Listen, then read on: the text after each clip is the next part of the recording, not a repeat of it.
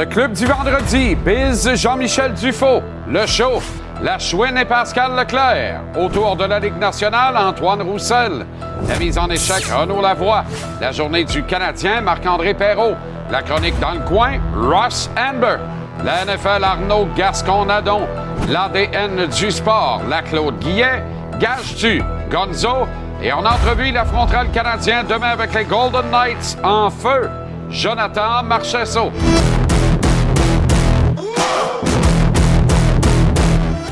Comment allez-vous? Très, très heureux de vous retrouver. Excellent vendredi. Bon début de week-end. En fait, bon printemps. L'été s'en vient. J'ai rien vu passer. 23 degrés sur Montréal. Quelque chose comme 18-20 à Québec, ailleurs au Québec. C'est formidable. C'est juste parfait. Fait que Chipou, le son de votre été, décapsulé, détendez-vous, les pieds sur le pouf.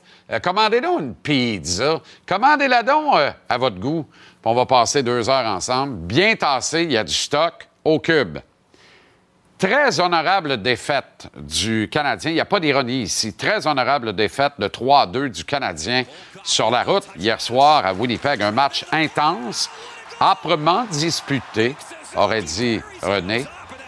Une très belle performance de Sam Montembeau qui mérite un autre départ demain à domicile. Il n'y a pas de doute. Je reviens sur le CH en trois points précis au billet de saison à 18 heures. Les sénateurs d'Ottawa sont officiellement à vendre. D'ailleurs, tel que je vous le révélais euh, plus tôt cette semaine, le processus était bel et bien enclenché même si rien n'avait avant aujourd'hui été confirmé publiquement, officiellement. Mais le processus était bel et bien enclenché avant qu'on ne confirme officiellement la nouvelle aujourd'hui. Galaziotto Sports Partners est la firme retenue par les héritières Melnick pour veiller à leurs intérêts. Déjà, on sait que l'acteur canadien Ryan Reynolds a manifesté un intérêt vif envers la franchise, mais ne soyez certainement pas surpris d'apprendre qu'un groupe d'actionnaires impliquant Reynolds achète la concession. Le chanteur Justin Bieber n'est pas à écarter parmi les acquéreurs potentiels, autant qu'André Desmarais, évidemment, dont l'intérêt était plutôt prononcé et largement documenté il y a quelques années à peine, mais n'ayant pu s'entendre avec Eugène Melnick, eh bien, on connaît la suite et la triste fin, c'est-à-dire le décès de M. Melnick l'an dernier. Évidemment, s'il y avait une justice en ce bas monde, il y a un acheteur québécois qui se profilerait, recevrait l'aval des gouverneurs de la Ligue nationale afin d'acheter les sénateurs et de transférer l'équipe à Québec. Évidemment, si Jeff Molson n'a pas changé d'idée, puisque l'on sait maintenant du moins selon ce que Michel Terrien nous a appris dans notre reportage du hockey du samedi soir Pepsi la semaine dernière, que Jeff Molson n'était pas entiché beaucoup, beaucoup à l'idée de partager la tarte des revenus potentiels du Québec avec la ville de Québec et les éventuels Nordiques s'ils devaient revenir. Ça signe l'arrêt de mort du projet. Et ça, ça date du dernier passage de Michel Terrien comme entraîneur-chef du Canadien. Donc, on parle de, de, quoi? À peu près 4-5 ans maintenant. Donc, les chances que la logique et le gros bon sens soient respectés et priment, et qu'ainsi les sénateurs soient vendus à des intérêts qui les transféreraient à Québec, ce qui, géographiquement parlant, ne changerait absolument rien à la Ligue nationale de. Tu n'as pas besoin de signer l'acte de révolution à New York dans les bureaux trop luxueux de Gary, Bill puis le reste de la bande. Tu changes une capitale pour un autre. On déménage d'à peu près 460 km. Ça se fait très, très, très bien. On peut faire ça en roulotte U-Wall à la gang une fin de semaine. Mais ça n'arrivera pas, malheureusement. Du moins, les chances sont plutôt minces. Est-ce que c'est la dernière chance qui s'envole de voir les Nordiques être de retour à Québec? J'ai bien peur que oui. En tout cas, avant un méchant bout de temps, je commence à douter de voir ça de mon vivant et j'aspire vivre relativement vieux. Je me porte assez bien, merci, au cas où ça vous inquiéterait d'ailleurs. Ma santé va très bien, tout va bien, tout est au beau fixe. Mais tu sais, la patente, là, c'est que s'il est vrai que certains gouverneurs autour de la table, des gouverneurs de la Ligue nationale, n'en veulent pas des Nordiques, moi, j'aimerais ça que ce soit révélé publiquement pour que vous, le public, pouviez savoir que on est privé d'une rivalité extraordinaire, on est privé de soirées magiques avec des engueulades et tout ce que ça comporte, mais on est privé de l'une des grandes rivalités de l'histoire du hockey. Parce qu'une coupe de membres du All Canadian Club ne veulent pas de Québec autour de la table des gouverneurs. C'est pas fort, honnêtement. Puis vous autres de l'Association des joueurs là-dedans, vous réagissez comment? Parce que tu prends Canada puis tu l'amènes à Québec et tu passes du simple au double la cotisation à la caisse collective de revenus. Autrement dit, ce que vous faites, 50-50 avec les propriétaires actuellement des revenus des sénateurs, mais vous le feriez à vous autres, bruts, les joueurs. Qu'est-ce que l'Association des joueurs peut dire là-dedans? Elle est bien peu. On sait qu'elle est bien peu. Qu'elle peut probablement pas dire grand-chose. Permettez-moi de le déplorer. Permettez-moi de vous dire que je trouve ça triste. Parce qu'il y a une condition sine qua non, by the way. On peut vendre le club. Vous les gardez à Ottawa. Correct. Je ne suis pas fâché pour les gens de Gatineau à l'écoute qui aiment les sénateurs. La plupart, vous aimez le Canadien. Mais, euh, fait que vous ne dérangez pas les, parts de marché de personnes à Montréal. Les autres, là, euh, je suis content pour vous autres, là. mais ça vous prend un nouveau building. Je le sais, on le voit. Vous avez un club extraordinaire, vous êtes 12 000 à aller voir à Canada. Vous voulez plus y aller? À votre place, je n'irai pas non plus. C'est pas l'ab, en fait. Puis c'est pas revenable après. Ça n'a pas de bon sens. Comme essayer d'aller déjeuner à l'avenue du Plateau un dimanche matin à Montréal. Mes respects, là, mais qui sait qui veut faire un line-up de 2h20 pour deux œufs bacon? Le monde est malade, là. Le monde est malade. Ça va pas bien. Ça va pas bien. Donc, ça va prendre un building. Fait que ça amène le projet d'acquisition autour d'1,5 milliard minimum, le club puis le nouvel édifice. Je pense qu'ils vont faire ça en gang. Je pense qu'ils vont présenter une belle photo. Soyez même pas surpris. Je déballe tout à soir. Soyez même pas surpris de voir apparaître dans le détour celui qu'on ne voit plus depuis quelques mois. Et qui pourrait peut-être être un éventuel président des opérations hockey du renouveau des sénateurs 3.0 à Ottawa, le bien nommé Stéphane Quintal. Mais on en aura parlé ou pas ici à cette antenne. On en aura parlé. Comme on parle de beaucoup de choses toujours, Félix Auger Aliassim notamment, qui a encore gagné. 1, 2, 3, 4, 5, 6, 7, 8. Grouille pas, il m'en manque l'autre bout. 9, 10, 11, 12, 13, 14, 15, 16 victoires de suite pour Roger Aliassim, atteint désormais les demi-finales du Masters 1000 de Paris, disputé à Bercy. Félix, qui se farcit aujourd'hui l'Américain Frances Tiafo en 2-7 de 6-1, 6-4. Il est déjà assuré de sa place au final de l'ATP dans une dizaine de jours mais va frapper à la porte du top 5 mondial, rien de moins, à la prochaine publication du classement hebdomadaire de l'ATP. Sixième garantie, imagine. C'est extraordinaire. Où il va s'arrêter, je ne le sais pas. Il n'a pas l'air à vouloir s'arrêter. C'est beau, beau. Regardez ce cri strident, ce rugissement du tigre hmm, qui a l'œil des balles de feu, des premières balles. Il est dans une bulle. Lui, la saison ne devrait pas s'arrêter. S'il y avait, après les finales de l'ATP, un grand chelem, pas sûr qu'il ne gagne pas. Au baseball, les Astros mènent la Série mondiale trois victoires à deux.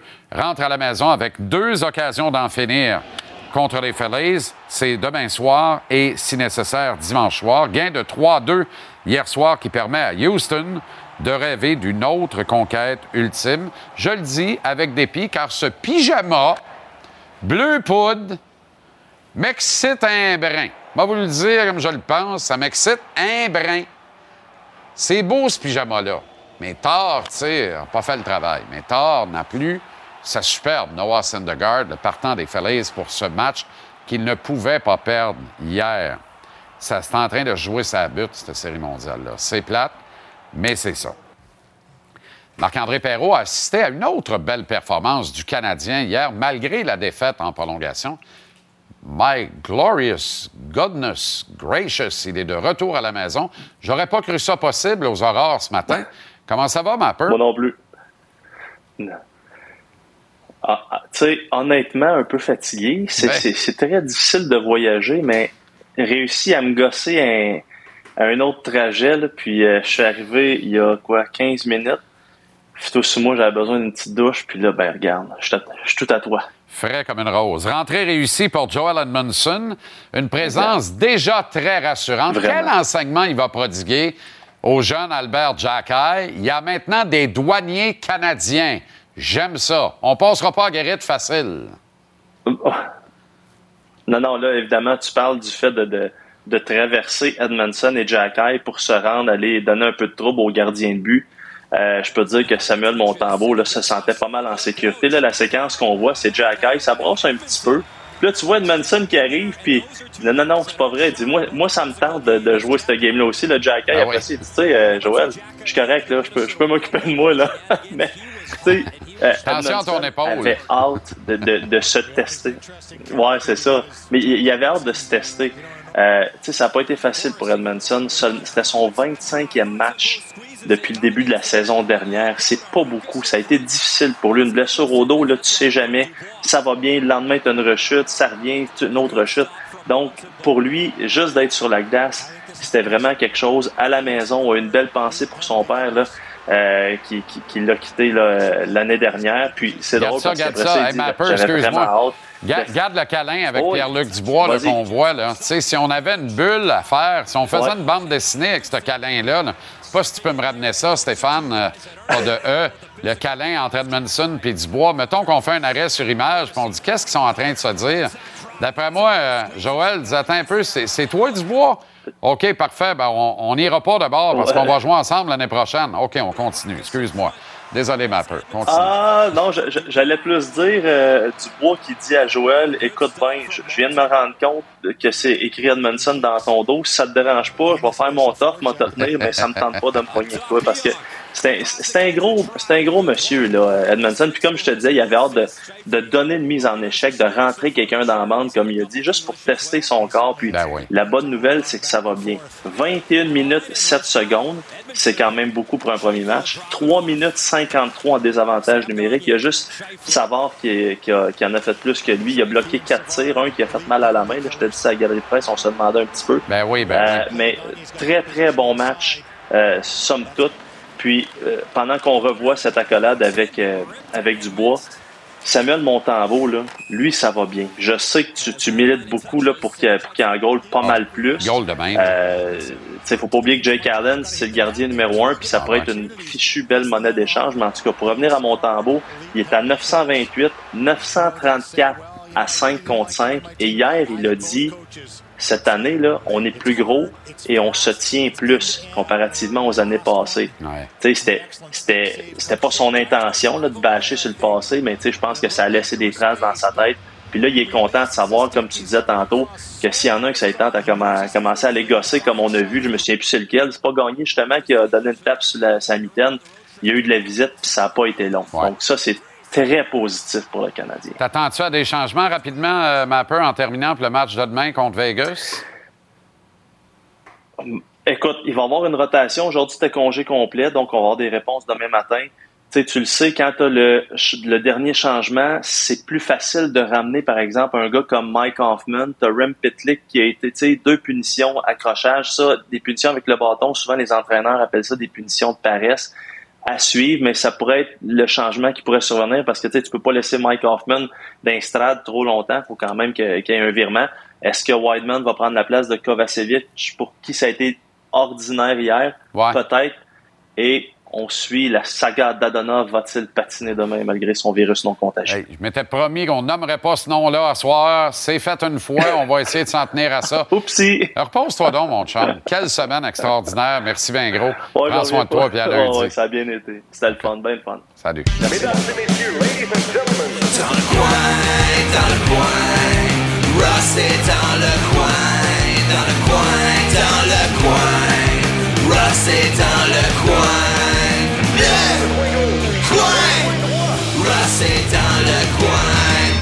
Dans le coin avec Ross Amber. The one and only, le seul unique. Comment ça va, Ross? Ça se peut-tu qu'ils ont. Ça va très bien. Ça se peut-tu qu'à Winnipeg, ils ont joué l'hymne national juste en anglais? euh, Euh, je pense que tu as raison. Puis Dallas, puis Saint-Louis, ils ont Bilingue. bilingue. Formidable. Bravo, champion. Bravo. C'est bon. Euh, ça se Tu parles de hockey, on va en parler de hockey parce que un spécialiste de boxe. Mais là, je te montre les séquences à Toronto il y a deux jours impliquant Austin Matthews contre Hey, les. Flyers de Philadelphie.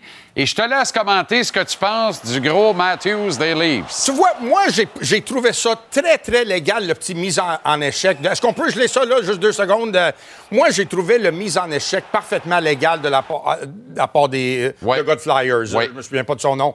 Euh, connect me. Mais là, Matthews, il va de. Il n'y a pas de 6 pouces là, parce que le, non. le bâton ne sort pas, mais direct sur le bord de la tente Ben après ça. Puis, juste pour dire que c'est les deux équipes que jaillit le plus sur la planète en passant. Philadelphie- Toronto? Philadelphie premier, Toronto deuxième. OK. Juste pour dire ça. Mais c'est pour ça que je prends pas la défense de, de quelqu'un. Qu'est-ce qu'il a fait? Était tout à fait légal, un petit. Ouais. Là, Matthews, il s'en va pour générer un genre de bagarre. pour- Puis après ça, il se recule Ouais. pour- pour- comme un peu heureux, là. Tu Ouais. t'attaques, puis là, tu laisses tes amis venir te séparer. Exact. Je trouve ça tellement cheap, là, que- qu'il a fait ça, euh, JC. Je comprends pas pourquoi. Puis c'est c'est dans ces moments-là qu'on voit comment c'est important d'avoir un genre de, de protecteur sa glace. Sais, Quelqu'un qui va protéger tes vedettes, quelqu'un qui va venir. Mais Matthew- pour Matthews, de faire quelque chose de même, puis après ça, se, se reculer, puis laisse tout le monde Ah se mêler. Je trouve ça. dans le vestiaire, là, là, tout le monde pense qu'il est jaune. Là, puis. Pas, euh, not a good look. Là, Très pas bon un bon point. look. Ross, les billets ne s'envolent pas autant qu'on l'aurait souhaité, probablement. On n'en vend jamais autant qu'on l'a souhaité tant qu'on les a pas tout vendus. Ouais. Pour la carte du 1er décembre avec le combat d'unification de Kim Clavel à la place Belle de Laval. Mais en contrepartie, à Gatineau, les cartes de boxe, la billetterie va bon train. Demain soir, Saint-Hyacinthe, la billetterie va très bien pour le gala de New Era Boxing. Ben oui. À Shawinigan, avec Eye of the Tiger dans les prochaines, la- en décembre également, Ouais. la vente des billets va bon train. Est-ce que l'avenir de la boxe à court terme au Québec, puisqu'on ne reçoit plus systématiquement, comme ça a été le cas pendant 4-5 ans, des grands réseaux américains et des grandes soirées internationales, est-ce que l'avenir passe pas par des combats plus locaux avec des boxeurs locaux, quitte à amener des Canadiens anglais? Tu m'en as parlé brièvement. Je, pensais que tu étais pour me dire est-ce que le futur est sur les, les régions éloignées? Aussi? Aussi?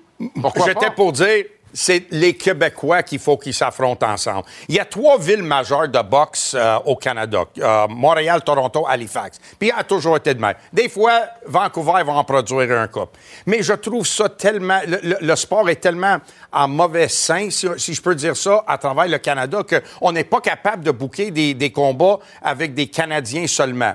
Mais pour le Québec, qu'est-ce qui est la chose le plus important? C'est au moins, on a beaucoup de boxeurs. On a plus de boxeurs que les autres provinces.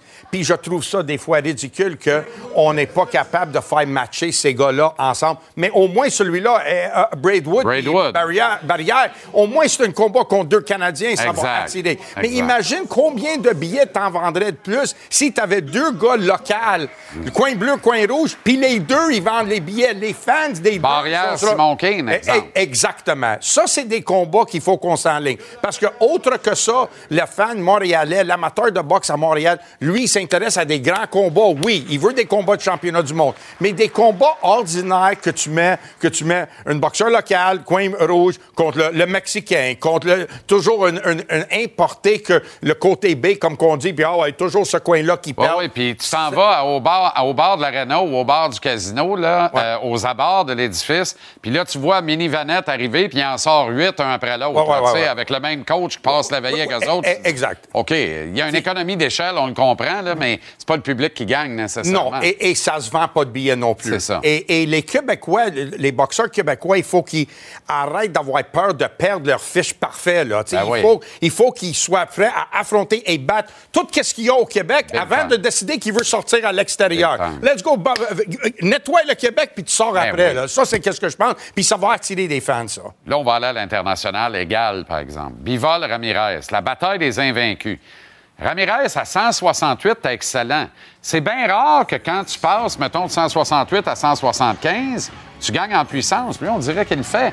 Depuis qu'il est à 175, il knock out ses adversaires. C'est quoi l'affaire? Ben, des fois, c'est des différents calibres d'adversaires aussi, mais c'est Bon un changement de catégorie naturel. Il est grand, il est plus grand que, que Bivol. oui. Il est plus grand. Sais, à un moment donné, outgrow, là, il a dépassé le 168 livres pour aller à 60 175. Il est plus fort maintenant, il n'y a pas à perdre autant de poids. La seule chose qui m'inquiète dans ce, co- ce combat-là contre Bivol, Bivol est un très, très bon technicien, OK? Puis on l'a vu contre Canelo. Puis pour battre Canelo, fallait que tu n'aies aucun défaut, là. Il faut que ça. ton technique soit parfait. Ben, Puis il faut que tu aies une soirée parfaite aussi. C'est ça. Puis il était mindé pour avoir. Il a, il a gardé sa concentration pendant 12 rondes de temps. Euh, il n'a pas perdu son- ses, ses énergies, ses énergies à rien. Contre Ramirez, la chose qui me fait peur, JC, c'est euh, il se fait toucher. Et il ne peut pas se permettre de se faire toucher continuellement pendant 12 rondes de temps. Ça va être difficile. Tu sais, de prendre les coups de Bivol, qui, Bivol, il cogne, il cogne assez, Ben il sait oui. qu'il essaie respectueux, puis il a une bonne technique, puis lui, il se fait pas toucher autant. C'est ça. La seule chose qui donne espoir à, à Ramirez, c'est qu'est-ce que Joe Smith avait fait à Bivol, à l'usure, tu sais, de le faire travailler, de le faire. Il va perdre des rondes, perdre des rondes, perdre des rondes, mais le faire travailler. Je pense que c'est un combat très, très intéressant. Là, c'est Dazone. C'est pas pay-per-view de Dazone, là. Je crois pas. J'espère que mon abonnement annuel va me donner ça demain soir. Ouais. Sinon, là, je vais, vais canceller ça Une cette année. là. Ouais, ouais, non, non, je pense que tu vas. le- Ouais, mais une chose qui est, qui est aussi su- surprenant ou intéressant, c'est que Ramirez a toujours boxé sur le côte ouest, toujours devant ses partisans mexicains. Maintenant, ils sont à Abu Dhabi. OK? Il n'y a, pas une tonne de Mexicains qui ont fait le voyage Non, non, pour euh, aller ils suivent là-bas. le moton. Fait que, euh, Ils ouais. suivent l'argent. Oui, c'est ça. Ils suivent, oui, ça, c'est sûr. Ils Tu suivent faire. l'argent. Mais là, qu'est-ce qu'il va être comment il va se motiver ronde après ronde pour battre Biva? Ça va être intéressant, ça. On surveille ça, puis on en reparle la semaine prochaine. Parfait, ça. De Las Vegas en direct en plus. Non. Je pars lundi. Eh, Il est Air Miles. c'est Air. Miles. T'upgrades-tu avec tes Air Miles? Ben, ou- c'est sûr, man. Heure, je voyage Parle-moi plus. Ben non, ben ouais. Tabarouette. On va finir par y aller en jet privé, il va une table de snooker dans le jet. Nice. Salut, Ross. Ouais, ouais. Bon week-end. OK. Take care. On revient au retour de la pause. On parle de football avec l'excellent Arnaud Gascon-Nadon. Ça n'arrête pas les excellents. Euh, vous l'êtes vous aussi à la maison, là.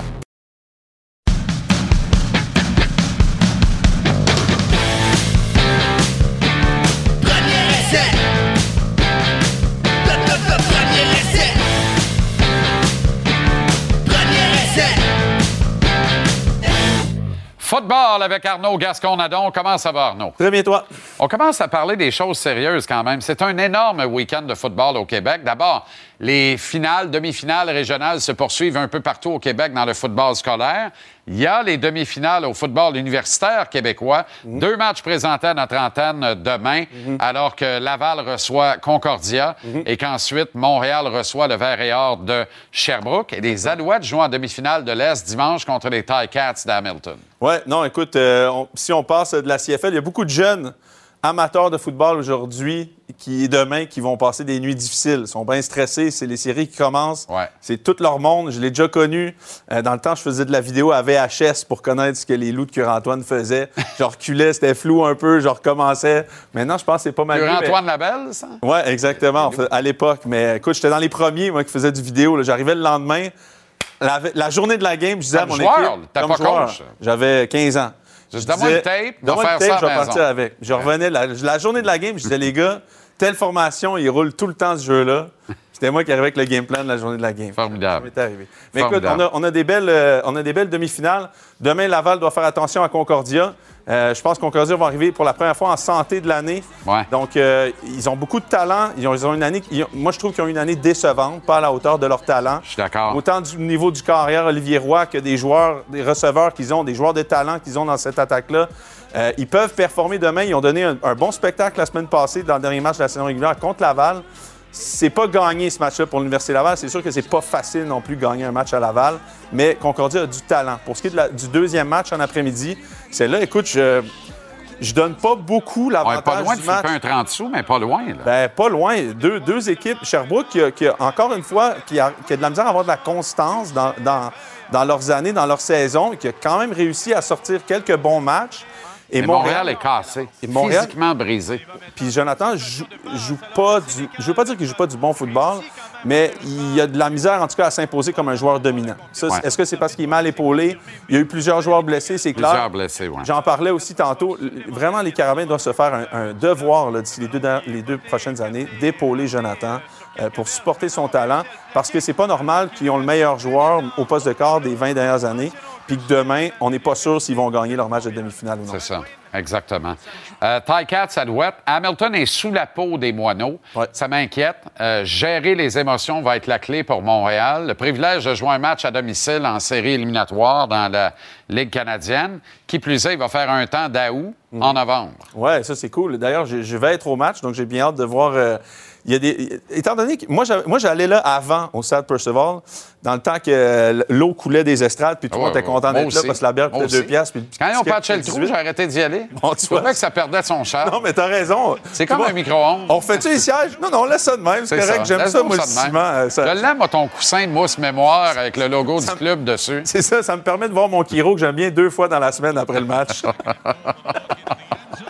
mais, mais je me disais que, étant donné que le spectacle est moins bon, tu sais, que Anthony n'est plus là, puis que tous les bons joueurs qui ont passé ne sont Ouais. plus là, ils ont rehaussé le niveau du spectacle. J'ai beaucoup aimé quand j'y suis allé en 2019 pour le match de série. J'ai beaucoup apprécié mon moment en série. Ça faisait longtemps que je n'étais pas allé là, juste en tant qu'amateur. J'ai bien hâte de voir. Écoute, ils doivent limiter les pénalités. Ils doivent donner la balle à Eugene Lewis, qu'on a vu là. C'est leur meilleur joueur. Ils doivent donner la balle. Trevor Harris doit limiter les erreurs puis essayer de marquer des touchés. Je pense, que c'est ça la lacune. Il est bon, mais il n'est pas capable de juste C'est finir ça, la job. Qu'est-ce qui reste dans le réservoir d'Harris aussi, En plus, qui ne 36 ans. rajeunit pas? Il Lui, on, on fait pourrait s'en reparler, mais son père est un méchant crinqué.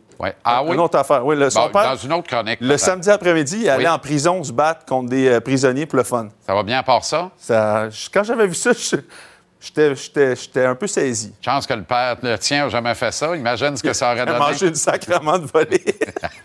Probablement. Probablement. Probablement. En Penelofer, c'est moins bon pour, pour affronter un On va se prisonnier. battre avec les verves. Ouais, c'est ça. Tu devais te mettre KO à coups de mots. Remets-moi là sous la dent. Ouais. Boum. OK, bye. OK. bi- Bilan. Bilan de mi-saison de la NFL après huit semaines bien d'activité. parti, notre affaire. Oui, tu as sorti tes favoris pour le Super Bowl. Oui. Et ceux qui frappent à la porte, là, qui sont Oui. proches d'entrer dans cette fenêtre d'opportunité. Ben c'est ça. C'est que euh, des fois, on a tendance à parler qu'il y a tout le temps plus d'équipes que ce qui est en réalité les, les certaines équipes qui est vraiment favori pour gagner le Super Bowl. Fait que j'avais fait un tableau pour dire la première. Ah non, c'était. non, c'est le mauvais tableau. Mon enfant Non. de nanane. Non, non, c'est celui de la semaine passée. On peut-tu mettre le deuxième? Euh, Excuse-moi, je me, je me suis trompé. Capable. ben, ça, c'était, mais ça, c'était avant la défaite, c'est là. Eh oui, c'est ça. Le- le- Amère défaite, d'ailleurs. Je l'ai appelé le club VIP parce que pour moi, c'est le club Oui, ben VIP oui. du Super Bowl. Il n'y a pas beaucoup de personnes qui sont incluses C'est là-dedans. ça. Euh, surtout Donc, pas de joueurs. C'est ça. Donc, pour moi, il y a les Bills qui sont la première équipe de ce club-là VIP. Les Chiefs, les Vikings depuis l'acquisition de T.J. Hawkinson. Pas seulement Que tu ça. places devant les Eagles. Oui, je les place Les devant mauves et les verts qui sont bleus, en réalité, ça pourrait être drôle en finale d'association dans je la te dirais qu'il n'y a pas vraiment un ordre plus que ça. Ouais. C'est les quatre équipes que je trouve que c'est l'équipe, c'est les VIP. Après ça, pour les deuxièmes, c'est ça, c'est le club du je connais le DJ. Oh, ça se gave. Fait que ça, tu t'es pas VIP. Essaies de rentrer quand même assez rapidement. C'est ça. Ça, c'est les Cowboys, les 49ers, les Bengals et les Ravens. Fait qu'ils sont un peu à l'extérieur de la bulle cool, mais ils ont du potentiel. Puis ça, c'est je suis bien habillé, mais je connais personne.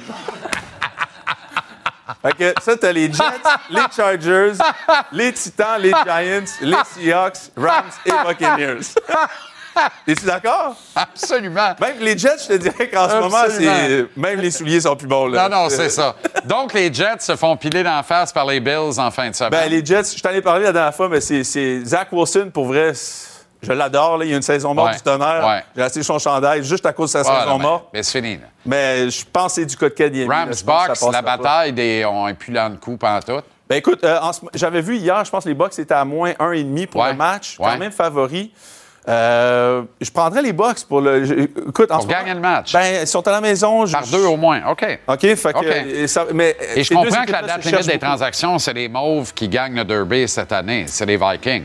Ouais, ben écoute, euh, l'acquisition de TJ Hawkinson a été, a été mémorable, mais quel, quel. Regarde ça, on a un beau tableau, là. Jaguars, Dolphins, Vikings, Bears aussi, j'ai beaucoup aimé l'acquisition de Chase Claypool. quand même. Supporter Justin Fields, 49ers, puis mes perdants, c'est les Bills parce qu'ils peuvent juste lancer. Lemar, pas de receveur, Aaron, pas de receveur. Les Bills s'en foutent de perdre regarde la date limite des transactions. Tant qu'ils gagnent le Super Bowl. Ils se sont dit, on ne gagnera pas en courant, en tout cas. Euh, non, ça, c'est sûr. Ben non, t'as Josh Allen. Si quelqu'un court, ça va être lui. Ouais, puis il est mieux de pas se blesser. Et ça peut devenir dangereux. Excellent week-end. T'es quand même euh, bien habillé. Mm, merci. Mais à l'évidence, tu connais personne. Tu m'as pas vu, tu m'as pas vu il y a une demi-heure.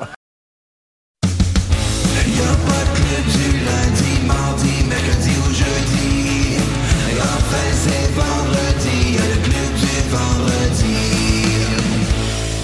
Club du vendredi avec Biz et Jean-Michel Dufault.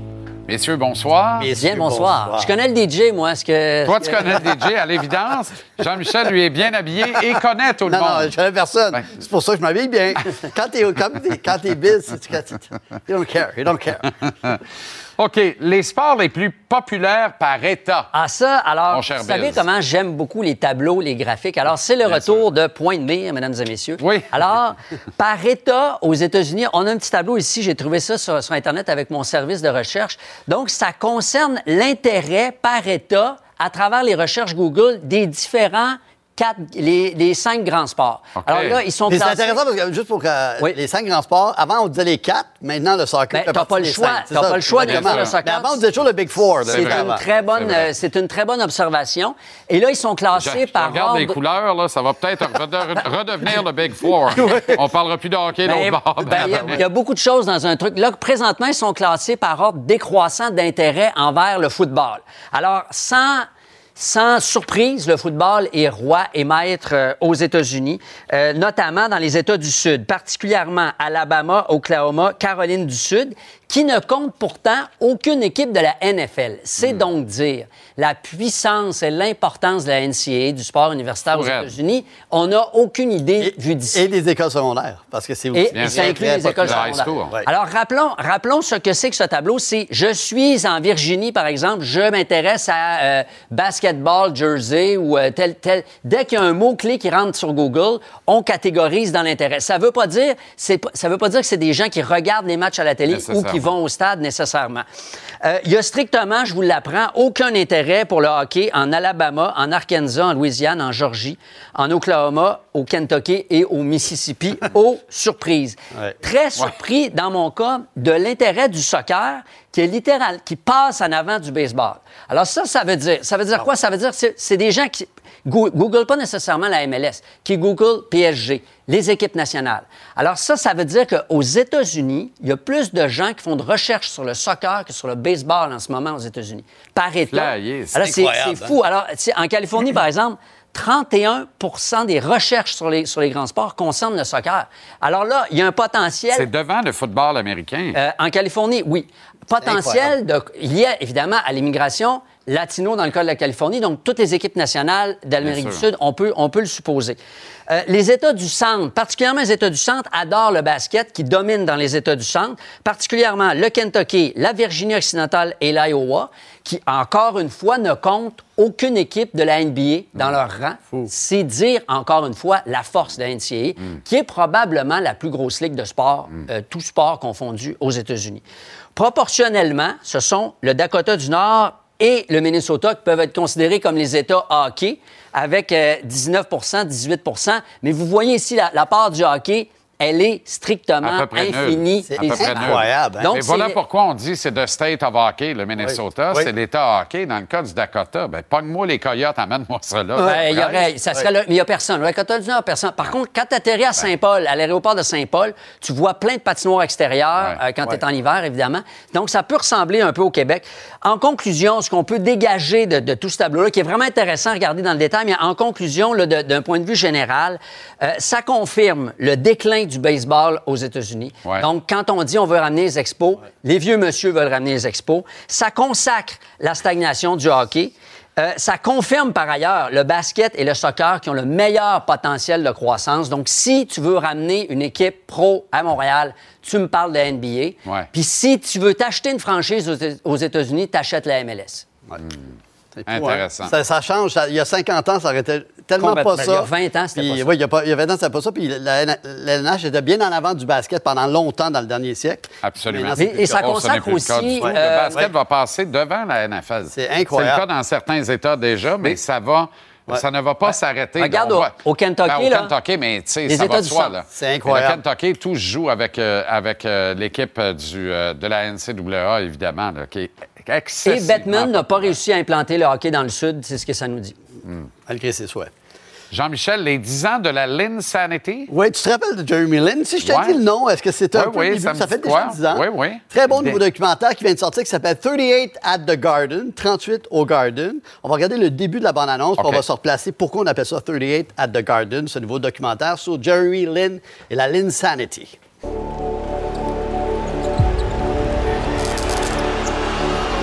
While I'm watching this live, I'm like, this cannot be happening.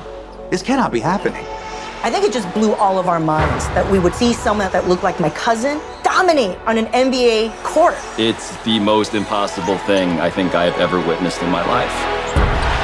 Alors pourquoi 38? Parce qu'il y a 10 ans, ce joueur sorti de nulle part, qui avait été jamais repêché, qui n'avait pas eu d'offre universitaire non plus, fait 38 points contre les LA Lakers, contre Kobe Bryant, pas mal à son sommet, et crée une frénésie au niveau de la communauté asiatique, nord-américaine et mondiale, même pour des gens qui n'ont jamais eu vraiment de héros sportifs, et surtout beaucoup, beaucoup de préjugés aux États-Unis, comme t'es asiatique, t'es un, un premier d'école, t'es un premier classe, mais c'est pas valoriser le sport, et on pense jamais que t'es bon en sport. Donc, c'est incroyable ce documentaire-là, montre comment euh, la représentation et comment ça inspire les gens et comme pourquoi c'est important pour les des jeunes d'avoir des modèles. Et donc, on a, on a interviewé plein de gens de, de la communauté euh, asiatique américaine et on revient sur son parcours parce que c'était vraiment un, un parcours intéressant. C'était un gars qui était vraiment dominant au secondaire, mais 6 pieds, euh, six pieds 3, dominant au secondaire. Mais encore une fois, probablement les préjugés, pas d'offre d'université à part MIT puis Harvard et deux universités de Brain. Finalement, il va à Harvard, il a des scores incroyables, il pense peut-être être repêché, il n'est pas repêché. Finalement, son premier contrat, c'est avec les Golden State. Il vient de la Californie, il vient de Torrance. Et c'est le propriétaire que son fils jouait au basket. Et il avait joué contre lui, puis il se rappelait de ce gars-là. Il a dit, tu sais, tu jouais contre un gars qui était bon, il était asiatique. Il a offert un contrat, jamais eu sa chance à Golden State. Il a, été après ça avec les Houston euh, au balotage deux fois. Et finalement, les Knicks, des blessés, lui offrent la chance. Et cette année-là, il n'a jamais été capable de, refaire cette saison de rêve-là, et surtout cet automne de rêve. Mais pendant un certain temps, c'était un gars dans une zone, il était Michael Jordan, et c'est vraiment touchant, donc tout ce parcours. On va regarder d'autres images aussi du documentaire. Le documentaire est très bien fait, mais comme je dis, rappelle l'importance d'avoir des, des, idoles, des, héros pour nous inspirer. Et moi, ça me rappelle que moi, dans ma jeunesse, sais, je, je le dis souvent, mais dans les années 70, le monde se, euh, se rappelle pas, là, mais c'était les fucking frogs là, dans les nationales, les Ouais. Québécois. Ouais. Moi, une fois, je suis rentré de l'école, là, puis je viens d'un quartier assez euh, safe et un bon quartier, mais il y avait des gars du Truman High School. Un quartier où tous sont bien habillés. là. Oui, peut-être, mais gars demandé- il y avait trois gars qui m'avaient demandé l'heure, puis un des gars m'avait donné un coup de poing, j'étais tombé à terre. Juste, juste genre, on deck un, un Frenchie, un pepper, on nous appelait les peppers, les French pea soup, tout ça. Et dans notre culture, on n'avait pas tant de gagnants. Tu sais, c'était les années 70, on était un peu porteur d'eau, on était un peu... C'est avant le succès de Québec Inc., de maintenant on peut se tenir debout. C'était le début de ça, en tout cas, les années 70. Et pour moi, quand j'étais jeune, de voir les Canadiens de Montréal, mais les Québécois dominer la Ligue nationale, et surtout Guy Lafleur, pour moi, ça, représente énormément. Je pense que les gens ne se rendent pas compte de l'importance. Puis même que des gars comme ça ont peut-être influencé des Guy La Liberté à plein de niveaux, dans le niveau de la musique, au niveau de, de- de- des affaires, de dire Hey, on est, on est capable d'être parmi les meilleurs dans le monde. Puis c'est surtout grâce au hockey que je me suis rendu compte qu'en tant que Québécois, en tant que francophone d'Amérique du Nord, même si on est un petit peuple, on peut être capable de grandes choses. Et quand je revois des images avec Lafleur, c'est ce sentiment-là. Et j'en reviens toujours à ce fameux match à Boston quand John Winsink avait dit, moi, lui arraché la tête au Garden et il avait marqué deux buts, une passe, il avait gagné. Et malgré les Broad Street Bullies et les, les Big Bad Bruins, il dominait la Ligue nationale. Donc, l'importance, parce que c'est ça, je reviens à ça, la représentation, euh, s'identifier, inspirer, briser les stéréotypes, euh, c'est important pour les Félix Auger-Aliassime du monde, les jeunes qui vont voir ça. Bénédicte Mathurin dans NBA. Exactement, Alfonso Davis, euh, Jonathan David, tous ces, toutes ces couleurs, tout ça, mais de dire, hey, lui il a réussi, moi je suis capable aussi. Puis c'est important d'en voir de toutes les couleurs, de toutes les sortes. Et c'est important, et pour la communauté asiatique, c'était vraiment important. Ce Jeremy Lin, ça a été court, mais ça a été un moment. Et ça a important. généré toutes sortes de jeux de mots douteux sur des pancartes, l'insanity, l'impossible, un peu comme les, les restaurants de déjeuner avec le œuf dedans. Ah, non, Oh mais boy. euh, parle-moi pas de ça. Je suis capable. Je suis capable. Ou expectation. À chaque fois qu'on est certain matin qu'on a fait le tour, il y en a pop un up un. C'est Voilà. formidable. Donc, on a d'autres images et on a interviewé aussi des joueurs qui étaient avec lui lors de cette fameuse, ce fameux automne qui a été vraiment incroyable et qui était assez touchant. Il a gagné avec les Raptors, d'ailleurs. Il était avec les Raptors quand ils ont gagné le championnat. Mm. Euh, il était réservé. Il a eu des blessures. Il n'a pas eu la carrière qu'on pensait. Il joue en Asie présentement. Il joue en Chine. Ouais. Mais il a quand même un parcours intéressant. Ben, il est mythique. Oui, c'est vraiment un, un- un documentaire très intéressant qui est vraiment un aspect social. Il a aussi. ouvert la voie quelque Oui, part oui. aussi. Là, Oui, puis sais, aussi, euh, par dans rapport- l'extension des marchés de la NBA, Exactement. qui est très important. Il y a un Exactement. Avec Yao Ming, euh, d'a- d'ailleurs aussi. Oui, Bien sûr. Absolument. OK. Euh, on a vu euh, le classique but de Flower. Quel tir frappé sur une remise arrière de Coco Lemaire, à qui Flower avait remis le disque en entrée de territoire. Contre les Browns? C'est contre les Bruins. C'était à une époque où on, on ne parlait pas de duo en attaque. Il y avait vraiment un trio. Le troisième membre était Steve Schott. Maintenant, on parle de plus en plus de duo. Et on en a un extraordinaire actuellement, euh, soit Nick Suzuki et Cole Caulfield avec le Canadien. C'est le meilleur duo depuis qui à Montréal? Vous n'avez pas le droit de répondre, Tigus et Timos. Ben là, attends, c'est l'autre que tu, là, que tu, tu reviennes sur cette image-là parce que je veux pas m'emballer. Puis c'est sûr que Stéphane Richer a été le dernier compteur de 50 buts, puis un lancé qui peut rappeler celui, de Mais Caulfield. Caulfield va le faire. mais, mais, mais tu vois, Emballe-toi pas, il va le faire. mais je voyais le maire, puis je voyais la flanc, puis Suzuki est un peu un Jacques Lemaire, un genre de two-way euh, center, là, un, un genre de centre qui peut jouer de- sur 200 pieds. Ouais. Euh, joueur intelligent, Kovalev n'a jamais voulu jouer avec Koivu. L'inverse est, aussi Non. vrai. Ça nous a pris. Kovalev jouait avec Kovalev. Exactement. Exact. Oui. Euh, Ribeiro, Dagenet, ça a duré le temps d'un café. Ouais. Rien qu'un café, là, puis rien Dagenet, c'est dedans, 20, là. ouais, puis Dagenet, c'est 20 buts, là. Je veux dire, ça n'a pas non Ouais, plus non, des chiffres de fou, là. Mais pour vrai, je dirais Coco. Attends, si ça continue comme ça, je dirais Coco puis Lafleur. Ah, mais ça fait ce n'est pas un duo. C'était vraiment un trio. mais tu- peux pas dire Coco puis Guy Oui, si tu à vrai dire, le vrai duo qui est toujours resté, c'est Schott puis Lafleur qui étaient deux alliés, mais c'était duo parce qu'ils ont eu Peter Mavlich puis ils ont eu Pierre Larouche Mais comme là, ça fait longtemps en Simonac. Mais le vrai duo, sinon, il n'était pas à l'attaque, c'était Subban puis Price avec le, Le triple low five. Mais en attaque, ça fait, ça fait 10 000 ans. là. Ça Ok, mais fait tu dirais qui en attaque? Ça serait qui les deux Canadiens? Ben, comme tu dis, ça remonte à, ça remonte à ces années-là. En, termes de Il duo, y a quand même eu quelque chose d'intéressant. Middle 90, je vous dis ça tantôt au billet de saison. Et que je suis un, un agaspicette. Merci, Eh, bon ouais. week-end. Euh. T'en vas-tu au bureau ce soir, toi, Biz? Non, pas Ah, pas de bureau ce congé. soir. Bon, ben très bien. Gage-tu est propulsé par la mise au jeu de l'Auto-Québec? Bon, miseaujeu.com, tu vas trouver tout l'éventail des paris. Puis je te jure qu'il y en a, tu vas avoir du fun. Et puis, tu peux faire des paris uniques et parier dans le cours des matchs. Pour ça, tu dois être prêt. Pour être bien prêt, prépare-toi avec le maître Stéphane Gonzalez. Comment ça va, Gonzo? Ah, très bien, ça va très bien, toi? Excellent. Retour de voyage pour le Canadien. À qui Yes. je prédisais 5 points sur une possibilité de 8, mais on n'a pas le temps dit pour ça. cinq? T'as dit cinq? Oui, 5 sur 8, Bravo. mais on n'a pas le temps Bravo. pour ça. On n'a pas le temps pour ça. Les meneurs de l'Ouest, les Golden Knights Ouais. de Vegas en ville demain. Comment s'orienter un pari intelligent autour de ce match-là? Ben, c'est difficile parce que le Canadien surprend. Tu as parlé du 5 points Exact. sur 8, du bon début de saison également. Puis c'est la cote qui est attirante pour le Canadien de Montréal. parce que Quand on regarde les cotes, ils sont souvent négligés puis ils font faire beaucoup d'argent. Maintenant, les Golden Knights, c'est sûr que c'est une équipe qui arrive à Montréal et qui est sur une méchante séquence. Puis il faut dire que souvent, puis les joueurs le disent, je sais, le premier match d'un retour d'un voyage, c'est le plus tough. Fait que, oui, la cote est le fun pour le Canadien de Montréal, mais à la limite, je pense que j'irai avec Vegas en temps réglementaire. Euh, à 1,70. Je trouve que c'est peut-être le meilleur Ben oui. euh, pari là, au niveau de la cote versus Ben le risque. oui. là, le 1,70 de Vegas en fin de semaine en temps réglementaire, ce serait mon, euh, mon pari. Là. Il y a 1,45 sinon tout court, mais j'aimerais mieux le temps réglementaire à Je 1,70. comprends. Bien d'accord. Et Caulfield a plus ou moins 2,5 tirs. Ça, me ça. semble que ça traîne à terre. Ça, c'est de l'argent à terre. Ben Pour oui. vrai, là. Puis là, je dis ça, puis il va en faire deux en fin de semaine. Non, c'est pas vrai. Euh, il y a eu une Impossible. séquence. Il y a eu une séquence. pas. Non, mais j'ai regardé, il y a eu une séquence où il y a eu deux matchs consécutifs, où il y a eu un tir seulement. Ouais. Mais sinon, là, depuis un bout. Puis, tu sais, surtout sur la route en plus. Tu sais, euh, Qu'est-ce qu'on leur reprochait l'année passée? C'est qu'il était capable de le faire à la maison avec Suzuki, mais sur la route, c'était plus difficile. Là, les gars produisent même sur la route.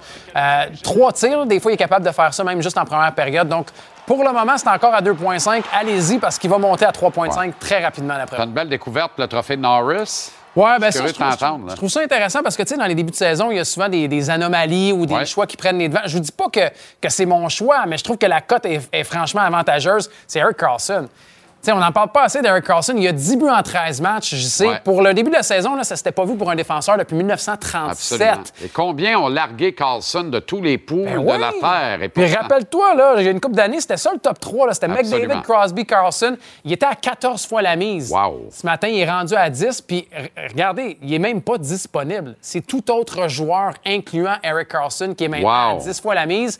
C'est sûr qu'il y a des choix faciles au début, mais je, je diviserais peut-être mon argent pour le trophée Norris. Est-ce qu'on croit à la remontée des Phillies? Il faut aller en gagner deux de suite à Ah. Houston contre le meilleur groupe de lanceurs des majeurs et de J'aimerais ça loin. dire oui, mais malheureusement, non. C'est ça.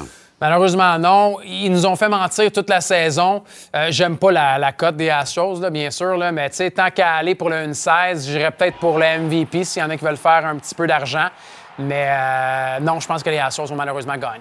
Rams Box, très important. Off, deux derniers champions, deux chaînes qui ont déraillé. Les moins pires, je vais donner la, la victoire aux de Dolphins. Bears, 4 Ah, et Dolphins facile. Dolphins facile. Les, les Bears sont plus rien défensivement, ils ont tout, euh, tout transigé. Miseaujeu.com pour l'éventail de tous les paris. Tu peux parier dans le cours des matchs et faire des paris uniques. Sois prêt grâce au maître Stéphane Gonzalez. Bon week-end de sport. Yes! À lundi.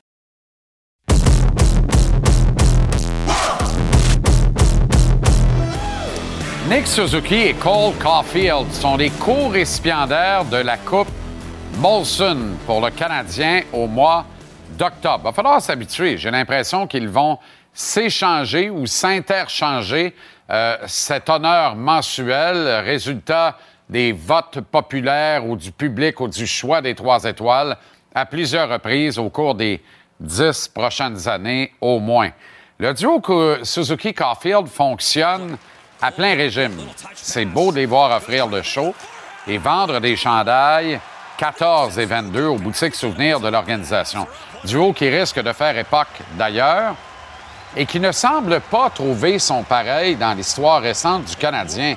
Quel serait votre choix, vous autres? Il vous rappelle quel duo du Canadien et surtout, ça date de quelle année? Comparer Slick et Goal à Pacioretty et David Desharnais, c'est un peu hasardeux. Alex Kovalev et Saku Koivu n'ont jamais vraiment voulu faire la paire et ils s'entendaient sur une chose, ce principe-là. Mike Ribeiro et Pierre Dagenet n'ont fait que passer quelques flamèches au passage. Pierre Turgeon, Mark Recchi. En 95-96, c'est probablement le dernier duo de choc en attaque chez le Canadien. Cette année-là, Turgeon avait amassé 96 points, imaginez, et Recchi, 78. Ça fait une paire à 174 points. Mais en même temps, on commence à remonter pas mal dans le temps. Ça fait 27 années de ça. Avant ça, ben, on ne parlait pas vraiment de duo, on parlait vraiment de trio. On se rappelle que le plus célèbre des années 70 a été sans conteste Jacques Coco-Lemaire, Guy Lafleur et Steve Schott. Autrement dit, on a droit à un duo de choc qui donne le show, qui va nous faire triper longtemps. Juste pour ça, ça vaut la peine. Puis juste pour ça, ça vaut aussi le prix du ticket. Vous qui en avez acheté, le savez. Maintenant, parlant de duo, membres de trio en attaque, passons plutôt aux paires, les paires de défense. Il existe désormais une douane canadienne.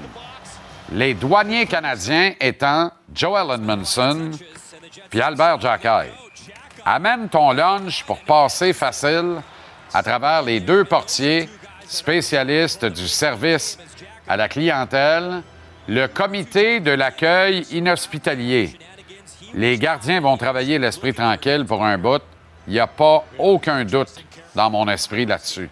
Et Jacky va tellement bénéficier des enseignements d'Edmondson. Hier soir, Jacky est garoché à droite. Edmondson joue un premier match sans avoir eu de camp d'entraînement. Les deux combinent 40 minutes de temps de jeu, dont plus d'une minute d'avantage numérique pour Jacky. Termine avec 11 mises en échec combinées.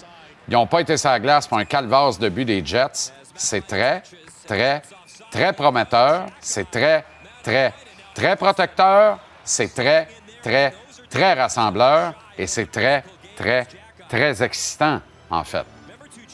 Mon dernier point concernant le Canadien, c'est Sam Montembeau.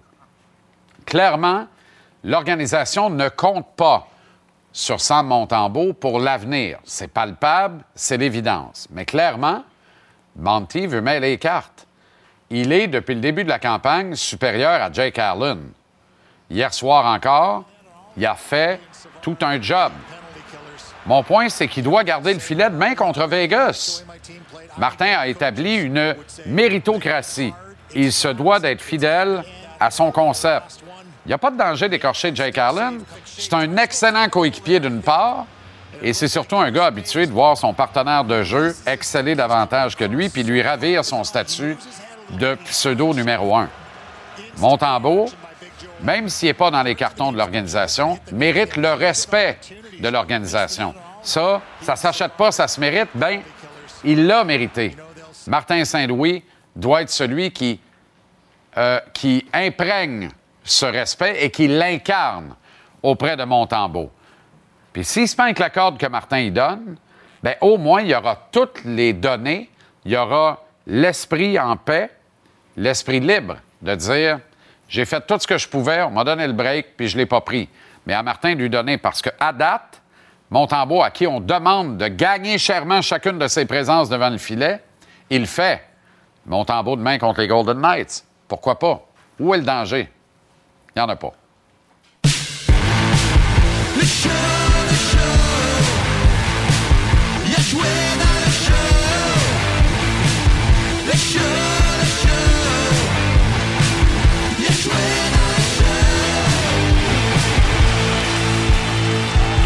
Avec Pascal Leclerc et la Chouine, les gars, salut. Salut, Jean-Charles. Salut.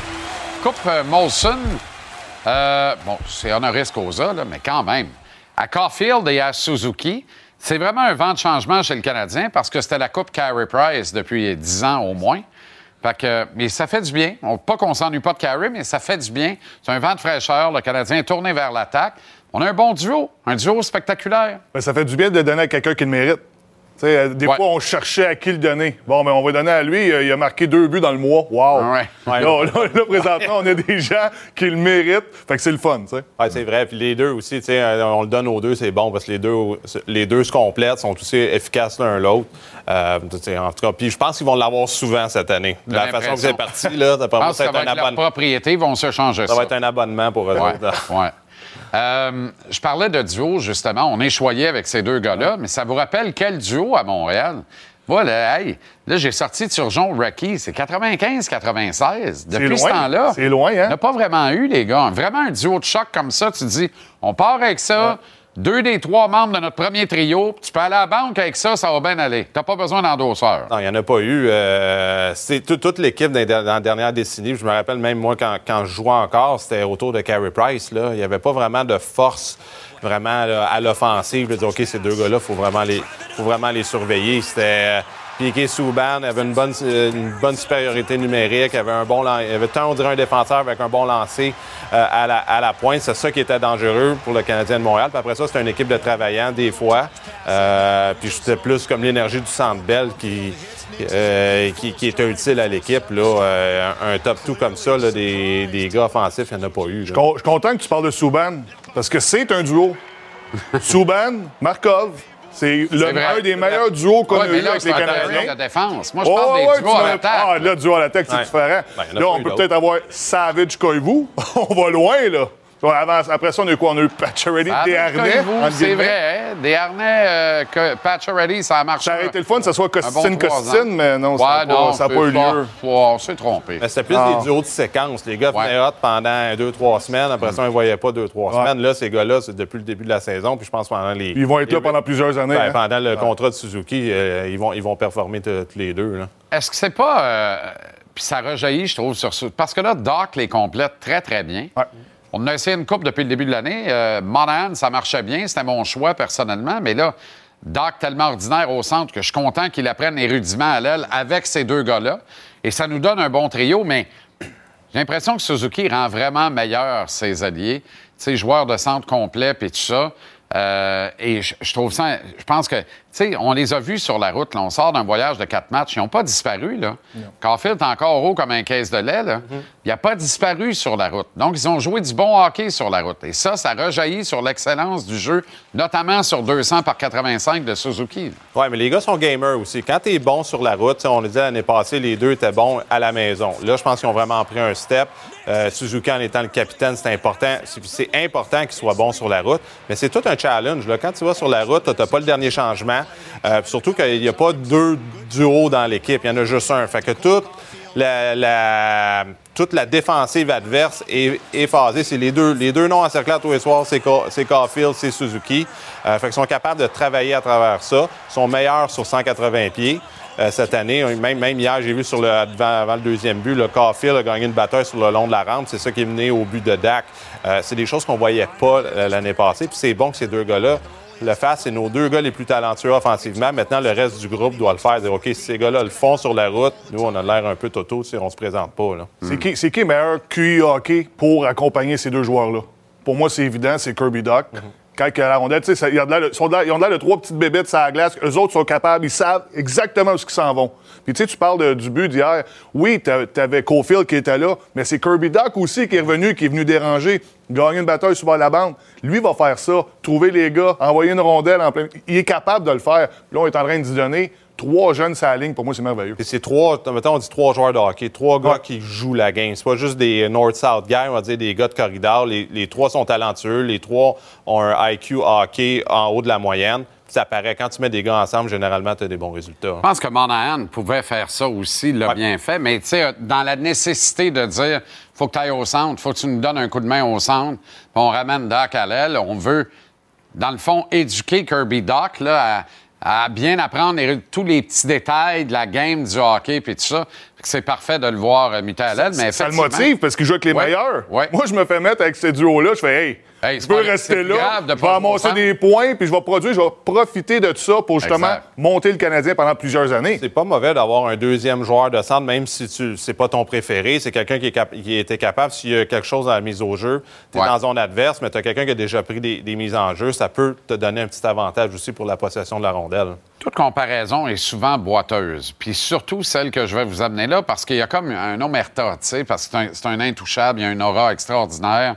Puis c'est peut-être le plus grand capitaine de sa génération et un des plus grands Bruins de l'histoire. Mais plus je regarde Suzuki, plus je me dis, on a peut-être quelque chose qui ressemble à notre Patrice Bergeron à Montréal, enfin. On a tant rêvé, on a tant mendié, on a tant maudit de ne pas avoir réclamé Bergeron à l'époque.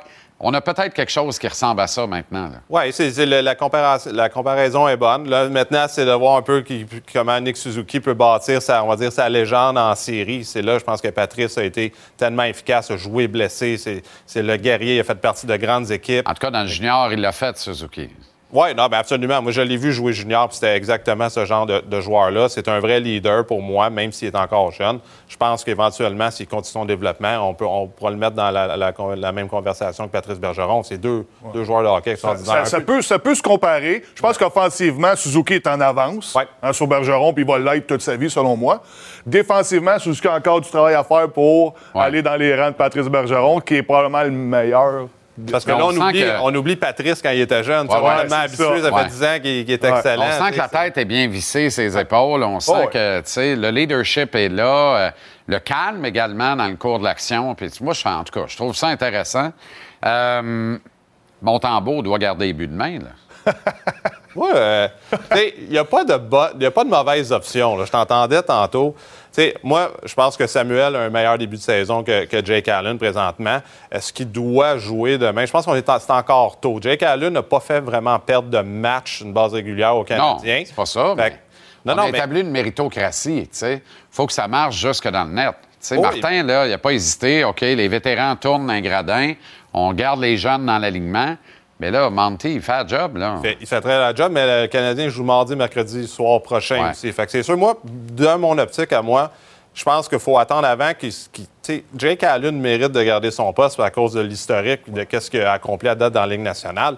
Euh, si on est rendu au mois de décembre, puis c'est encore le cas, ben là, je pense que tu peux commencer. Je pense qu'il faut lui donner encore un autre mois à Jake Allen avant de. Sans rien enlever à Samuel Montando. Moi, je l'aime depuis le jour 1. Mais moi, je change pas les tags. Là. Ça. demeure numéro un, Montembeau Ouais. demeure numéro deux. Mais sais-tu, Arlen, un numéro un à ce point de dire on peut pas donner deux games de suite au numéro 2? Mais, tu sais, je sais que tu veux, tu dis, on, on veut pas écœurer Jake Allen. Tu veux pas l'écœurer en partant, même si Ouais. c'est un bon coéquipier, tout ça, lui, il est, il est signé à long terme. C'est lui le gardien numéro un. Il se garde, là. C'est pas parce que le kid a joué deux games euh, que l'allure que là, je suis rendu plus bon, là, tu sais. Peut-être au mois de janvier, février, dire OK, là, on, on a évolué, j'ai pas une bonne saison, mais moi, je trouve que c'est encore tôt. Mais les, deux, les deux font le travail. On là. t'embourse sur quoi qu'il voulait travailler depuis le début. Puis il le dit à chaque fois qu'il se fait interviewer, sa constance. Là, si on dit, OK, deuxième fois, tu retournes dans le filet, là, oh, tabarouette, là, je passe par-dessus un autre, oh, là, j'ai eu des bonnes performances, faut que j'en donne une bonne si je veux rester dans le filet. Une chose à la fois, il y a quatre matchs de jouer, à l'une de sept. Il n'a pas de problème, là. C'est du 2 pour 1, même pas en ce moment. Donc, Euh, vous revenez avec Allen. ben oui, on vient avec Allen comme c'était probablement le plan. On va pas changer le plan, on va pas déroger de rien. On s'assure que tout va bien. Tu sais, c'est méritant, méritant, là. On pourrait changer de ligne euh, de Slavkovski puis en donner un petit peu plus, c'est méritant, méritant. Tu sais, on pouvait- Il y en a des choses à faire, mais il faut être patient quand même.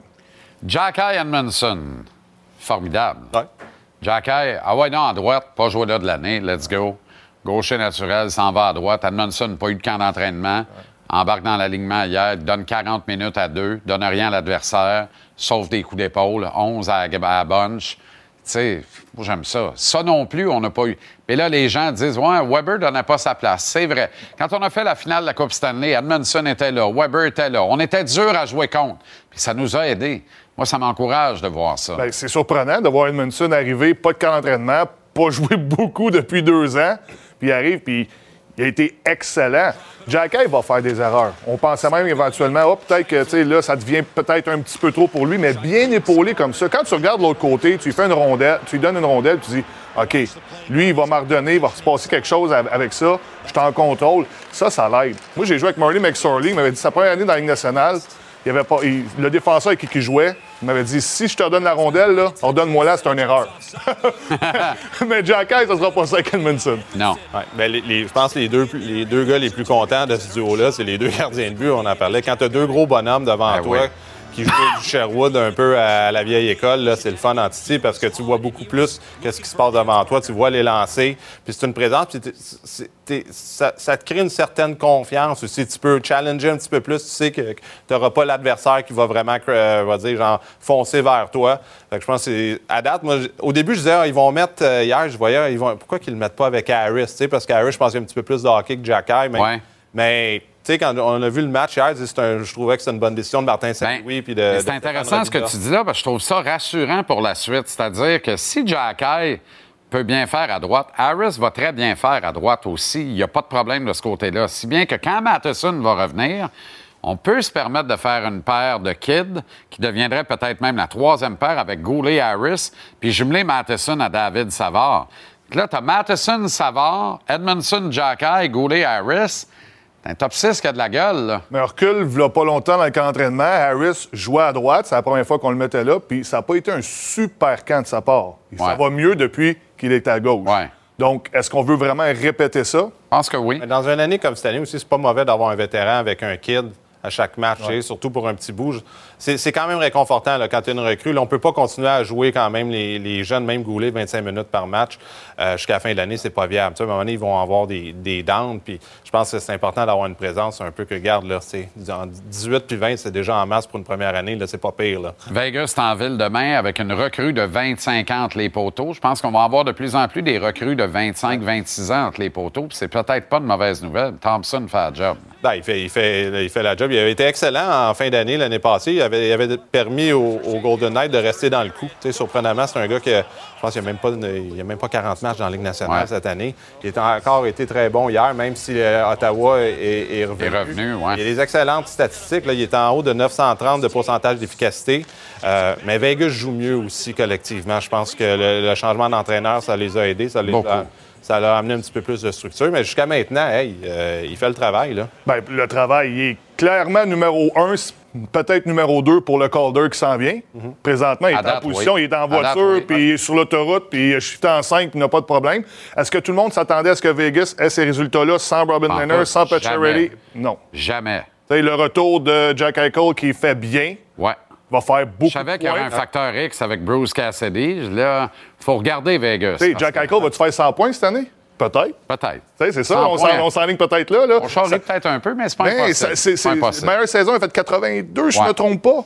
Puis là, il, il- il est sur un bon pace, là. Ça se peut? Les sénateurs d'Ottawa sont officiellement à vendre. Très rapidement, en terminant, la question du jour, quel serait votre idéal pour la suite avec les sénateurs? Vente et déménagement dans un nouvel édifice à Ottawa. Vente, mais statu quo quant à l'édifice à Canada. Vente et transfert à Québec. Ou vente et transfert dans l'agglomération de Toronto. Deuxième franchise dans Toronto Centre. Tous les indicateurs financiers disent que ce serait le move le plus payant, le geste le plus payant pour la Ligue nationale, si on veut garder cette concession au Canada, évidemment. Bien, premièrement, le- le- les propriétaires ils ont dit qu'ils voulaient mettre en vente si ça reste à Ottawa.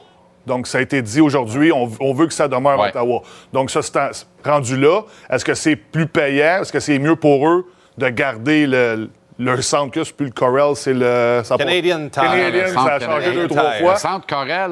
Ah ouais, t'as Ah, ça, tu c'était jouais moi, là dans ce temps-là. le Scotiabank après. Mais est-ce que c'est plus payant ça ou de déménager? Je peux pas te le dire. Sauf que ça va rester à Ottawa. Ouais, ça va rester à Ottawa, c'est sûr. Tu sais, ils ont déjà une bonne franchise, même. Tu sais, là, ils ils ont une équipe un peu plus sexy. Maintenant, ils vont avoir une bonne formation pour les prochaines années. Euh, tu sais, j'ai- joué trois, trois ans. Là. Il y a quand même, les, tu les fans sont extrêmement respectueux. L'organisation, c'est une bonne organisation, traite les joueurs très Il n'y a bien. vraiment aucun problème à trouver des capitaux pour une franchise de sport maintenant. C'est sûr que ça passe avec. euh, il faut- on a besoin d'un nouvel aréna, par exemple. Ouais. C'est 18. Il y a trois, il y a trois ascenseurs dans, ce, dans cet aréna-là Ah, ben en ben non. 2023, Ligue nationale. Ça n'a pas de bon sens. Ça marche pas. Ça n'a là. pas de bon sens. Je m'en vais là avec mes filles la semaine prochaine, ça va être l'enfer. sais, c'est sûr. Est-ce que Ryan Reynolds va acheter ça?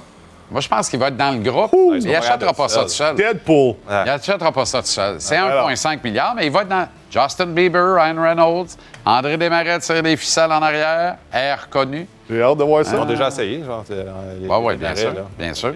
Bien sûr. Merci. En euh, tant qu'ancien, j'aimerais ça, moi, me dérangerait pas. Je sais bien pas qui c'est qui avait empêché Melnick de faire son projet au plan Le Breton. D'ailleurs, je ne le sais pas. Je- puis je ne le sais vraiment pas. Ouais. OK, c'était ironique. Bonne veillée, Hey. les gars. La Claude, la Claude, la Claude. L'ADN du sport.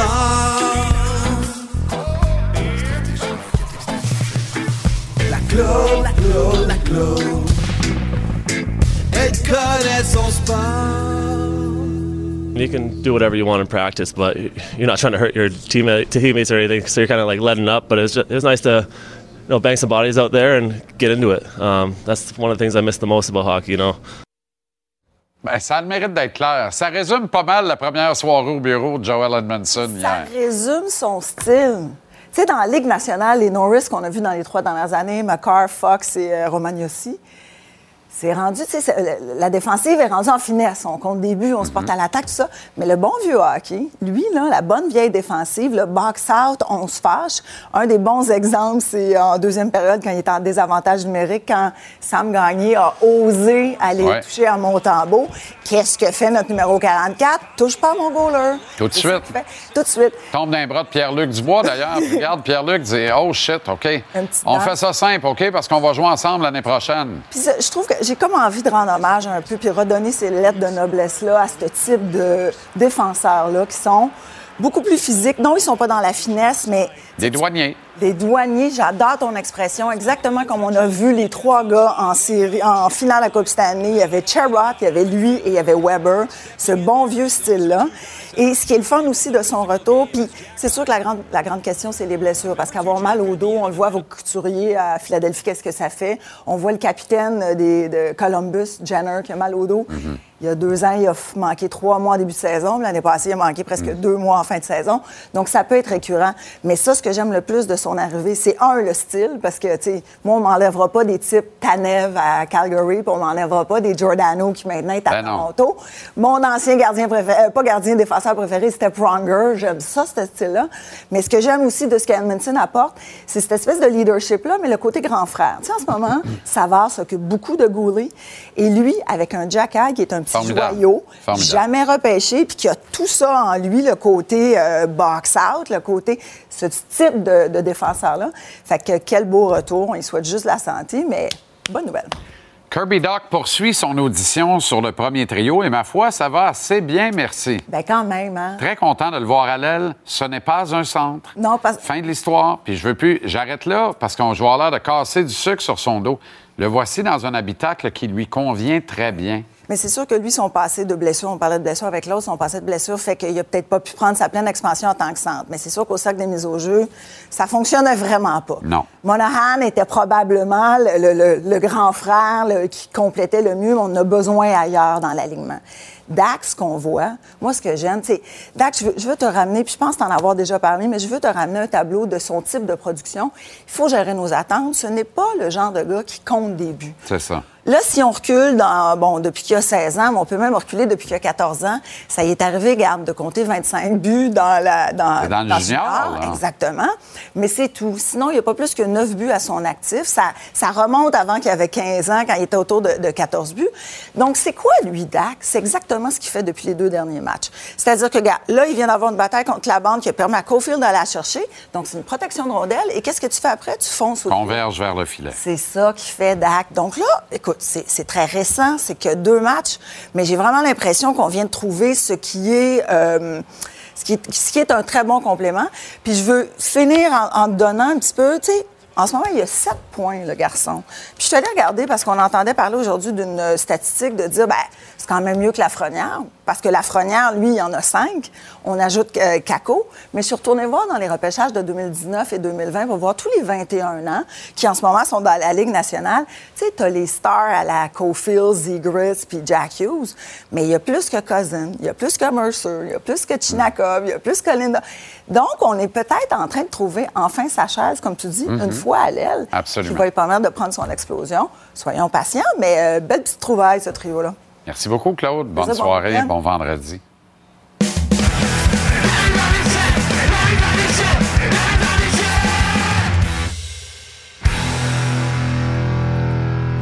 Renaud Lavoie est à Laval pour le match du Rocket ce soir, filiale du Canadien dans la Ligue américaine.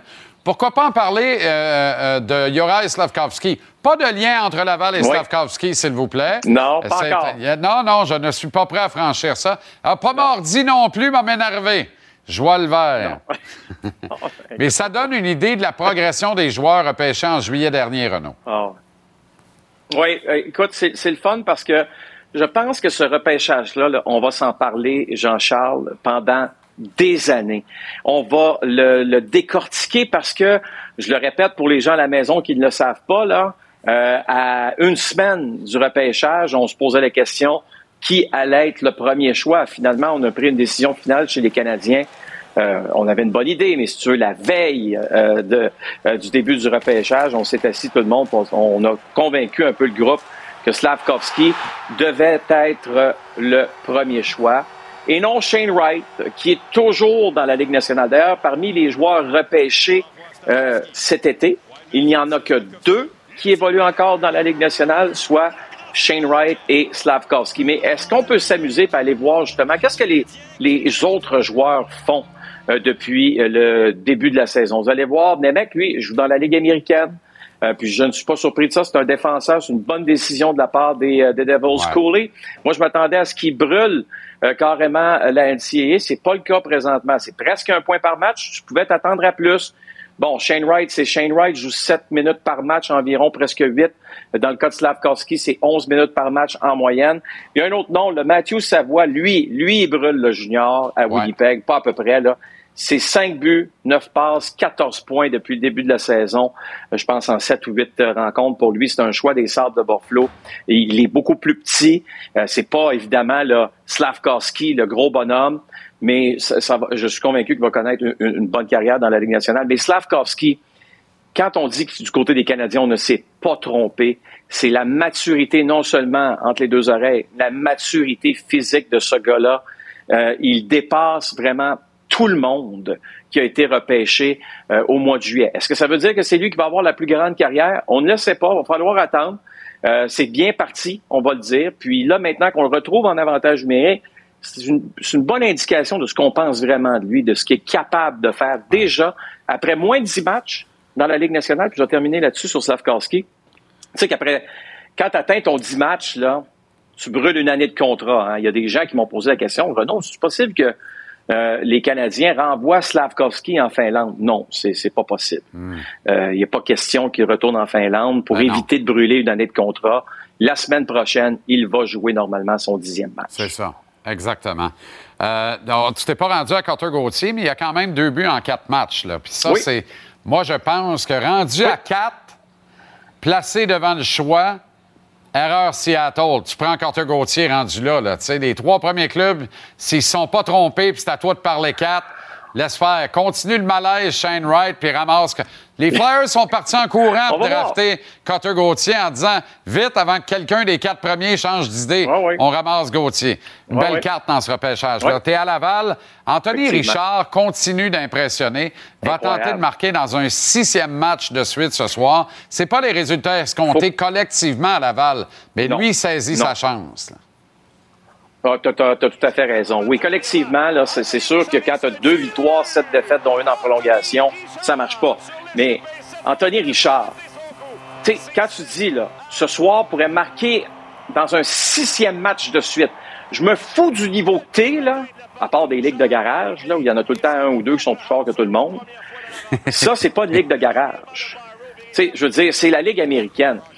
La- le groupe des Canadiens ont eu l'intelligence de, de signer ce gars-là. Parce que je veux juste te parler de lui, Anthony. Là. Quand on était euh, en finale de la Coupe Stanley, Colorado contre le Lightning, lui, à un moment donné, là, des deux derniers matchs de la finale, soudainement, il est apparu dans, dans, dans, dans le warm-up, dans la Ouais. période d'échauffement. Il était là. Là, là, je disais, voyons donc, qu'est-ce qu'il fait là? Lui, comment ça, ronde 1, 2, 3, on le voit pas?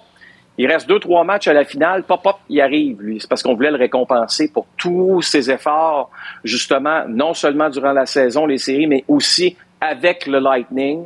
C'est une façon de lui dire merci. On n'a pas été capable de retenir ses services, mais c'est quand même un joueur important là, dans l'organigramme des Canadiens présentement. Et peut-être un des gars qui pourrait être appelé. On pense pas que ça va arriver tellement il y a d'attaquants à Montréal, mais tu sais, ça peut changer vite dans la Ligue nationale. Éventuellement, il pourrait y Ah avoir des rappels. Il y a peut-être une petite longueur d'avance Oui. dans le cas d'Anthony Richard, puis ce serait pleinement mérité. Hey, Claude Giroux en a scoré un pas pire hier, mais quel Hey. zézette! Ça t'a rappelé des souvenirs, hein? Oui, ça me rappelle des souvenirs. On va le voir à la maison. C'est quoi le but de Claude Giroux hier? là? Tu sais, quand tu dis là, que tu ne veux que dégager la rondelle, tu lances vers le filet. C'est exactement le, le- Oui, mais c'est le jeu à faire. On ne le voit pas assez souvent, ça, ce jeu-là. Claude Giroux est tellement pince sans rire qu'il retourne au banc en voulant dire Parfait, je le savais qu'elle allait rentrer. Ben non, Claude. Euh, Mais il est, il est comme ça, Claude. On l'aime pour ça parce qu'il est vraiment pince sans rire. Regarde ça. Ben oui, je le savais. C'est beau. Ça m'a rappelé notre ami Maxime Talbot. Là, les images, je vais vous le dire tout de suite, sont pas aussi belles. C'est en 2005, ça, octobre 2005. Regarde-moi ça, la zézette. Pas de bon sens. Ça n'a aucun bon sens. Il, il devait, dans le fond, il était rendu au banc des joueurs, André Roy, qui est là. Il était rendu au banc des joueurs. Dès que la rondelle tombait, il fallait qu'il dégage le territoire et faire un changement rapide. Et le gardien de but, Antero Nitimaki, lui regardait Ah, euh, la Nitimaki. reprise vidéo de ce qui venait de se passer. Oui. Il, il- il regardait la reprise vidéo. Il a jamais vu la rondelle. Jamais de bon vu la rondelle. Aucun sens. C'est comme ça que Maxime Talbot a marqué son premier de ses 90 ou 91 buts dans la Ligue nationale. Ça, c'était son tout premier? Son tout premier but dans la Ligue bon nationale de hockey. J'ai bon C'est ça. Wow. Imagine. Imagine. bon match à Laval ce soir. Bon duel canadien Golden Knights à notre antenne demain. Oui, Merci monsieur. pour la belle semaine. À lundi, Renaud. Merci à toi. Salut. La mise en échec vous est présentée par Préfère, le plus vaste choix de vêtements, chaussures et équipements de sécurité. Préfère, équiper les travailleurs d'ici. Comment ça va, Antoine? Ça va super bien. Ta barouette, euh, reviens-tu de la chasse ou? Ben écoute, je reviens de la chasse, j'ai fait mes lignes d'odeur, j'ai installé ma, ma tente pour le chevreuil. Vendredi prochain, je suis prête. J'ai même mis là, sur ma carabine, euh, ben, sur ma slug, un petit peu de tape. Formidable. Parle-moi de l'ajout de Kirby Doc au formidable duo Nick Suzuki-Cole Caulfield. Ben, je trouve que c'est un bon ajout, mais je trouve pas nécessairement que c'est le meilleur joueur pour ce poste-là. Puis je m'explique. J'aimerais ça qu'il y ait un, qu'il y ait un gars, je sais pas, dans l'alignement qui ressemble à, à, Bun- à, à Bunting pour les Leafs. Parce que je trouve que c'est un joueur qui va, pour les Leafs, qui va dans le trafic, qui fonce au filet, puis qui, est, qui va ou dans les zones difficiles. Puis tu vois, là, euh, sur cette séquence-là, Dak, il a fait exact- euh, exactement ça. J'aimerais ça que le voir faire ça plus souvent, être dans le trafic, être sur le forecheck, parce que c'est vraiment un gars de talent, mais je suis pas nécessairement sûr que c'est le, euh, c'est vraiment le bon élément. Puis sur ce jeu-là aussi, on voit l'intelligence de Nick Suzuki. Là, tu vois, le Caulfield lui fait la passe, il attend une petite seconde, que le temps qu'il y ait du trafic qui pense devant Hellebuck, et boum, il arrive pas à voir le- la rondelle arriver. Et euh, c'est ça qui fait la différence dans ce but-là, puis qui donne un retour, puis Dak saute dessus. C'était parfait. Un QI supérieur dans le cas de Nick Suzuki, pas de doute là-dessus. Eric Carlson a 18 points depuis le début de la saison. C'est pas un début de saison bien, bien intéressant pour les Sharks, mais lui, c'est fou raide. Quatrième meilleur marqueur de la Ligue nationale, alors que je connais plus personne qui a gardé ça dans son pool, Carlson. On semble retrouver le phénomène. On disait de lui, rappelle-toi, qu'il était un des trois ou quatre meilleurs joueurs, toutes positions confondues de la Ligue, il y a 7-8 ans. Ben, C'est clair. Puis je sais pas quel genre de préparation il y a eu cet été, pour être honnête avec toi, mais tu sais, ça veut, selon moi, quand je vois ce genre de début de saison, je me dis que ce gars-là, il a été piqué au vif. Il y a eu des bonnes discussions. Il y a peut-être eu des, discussions avec un, un préparateur mental ou ainsi de suite, parce que généralement, quand tu commences ta saison de même, c'est ça qui fait la différence. T'étais prêt et euh, c'est ça que ça nous montre. Puis euh, peut-être aussi que tu il, est ennuyé par une coupe de blessures, puis c'est ça que j'entendais aussi là, par le passé que euh, traînait des vieilles blessures, puis que des mal aux hanches et ainsi de suite. Et puis il est comme moi, on rajeunit pas. Hein. Fait que euh, c'est euh, je pense que c'est ça qui a, qui a débloqué aussi dans cette dans son cas. Parle-moi du début de saison des sénateurs. Qu'est-ce que tu en penses? Est-ce que catastrophique c'est un bon terme? Je le sais pas, mais tu sais c'est pas idéal. Tu sais avec euh, l'engouement qu'on a eu cet été, les ajouts, euh, les gros contrats qu'on a donnés, il y avait d'énormes attentes. Puis peut-être que ça ça ça a pesé sur les épaules. Puis euh, ils faisaient beaucoup de déclarations au début de saison, les, euh, les joueurs des sénateurs, en disant qu'ils étaient prêts à passer à la prochaine étape. Ben, force est d'admettre que jusqu'à présent, il l'était pas pas plus que ça. Donc c'est vraiment c'est vraiment décevant pour le monde de la capitale. Est-ce que ce qui se passe autour euh, de la formation, ça a une influence sur ce qui se passe sur la glace? Des fois, ça a une petite influence, mais pas plus que ça. Euh, pour l'avoir déjà vécu au- en Arizona notamment, mais je trouve que c'est décevant, ils sont pas capables d'aller chercher des grosses victoires. C'est sûr qu'ils ont joué contre des gros clubs, mais euh, va falloir qu'ils euh, qu'ils changent euh, qu'ils changent le, le vent de bord parce que sans ça ça va être une longue saison. Catastrophique, je te trouvais fort un peu, mais ça s'applique pour deux équipes que l'on croyait dans la fenêtre d'opportunité encore cette année. C'est vrai. Les Pingouins et les Blues, six défaites de suite dans les deux cas. D'une part, à Saint-Louis, Doug Armstrong donne le baiser de la mort à Craig Berube en disant qu'il n'est pas en danger. D'autre part, à Pittsburgh, Mike Sullivan, qui a une longévité exceptionnelle derrière le banc et qui ne fait qu'un avec euh, les trois amigos, le Crosby, euh, Le Temps et Malkin et Gino, ben, il n'est quand même pas l'homme du directeur général Ron Extall. C'est pas Extall qui l'a nommé. Non, absolument. Puis on s'en est parlé plutôt euh, la semaine, ben, le fait euh, la semaine passée, à quel point quand c'est pas le GM qui choisit la personne en place, ça amène toujours du changement parce que la personne veut avoir le contrôle, veut mettre son euh, sa signature sur une équipe. Donc c'est sûr que ça, ça, ça a un impact. Euh, pour Greg Berube, moi quand mon GM me dirait ça dans les médias par le passé, quand un GM descendait publiquement dire ça, euh, on dirait que le, le stopwatch il avait commencé puis c'est euh, c'était dangereux. J'ai hâte de voir vraiment qui va ce qui va se passer. J'ai hâte de voir quel entraîneur va succomber, tu sais, euh, dans le fond à, à ça. Puis euh, après ça, voir si euh, la roue va rouler pour d'autres euh, pour d'autres coachs aussi, parce que généralement, dès qu'il y en a un qui tombe, hein, ça, on dirait que ça, ça enclenche un cycle où il y a plusieurs coachs qui, euh, qui perdent leur emploi. Euh, c'est malheureux, mais c'est euh, c'est la réalité du business. Oui, il va falloir voir comment ça va virer aussi pour Sheldon Keefe à Toronto. Bruce Boudreau à Vancouver, qui a fait tout un job en arrivant là l'an dernier. Là, c'est plus difficile. Gros énoncé de Elias Peterson, par contre, euh, hier. Il était Hier temps, soir. diraient certains pôleux, mais enfin. On se voit la semaine prochaine en studio, Antoine. Merci infiniment. Bon week-end à toi. J'ai hâte. Très Moi hâte. aussi. Moi aussi, mon ami.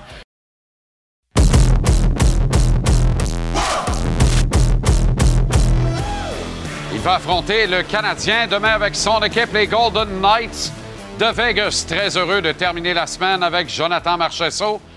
Jonathan, comment ça va? Salut, ça va bien, toi? Très bien. Quel début de saison, quand même. Deuxième de toute la Ligue nationale de hockey. Alors que personne ne vous attendait là, là bien honnêtement, c'est renversant. Superbe début de saison, Joe.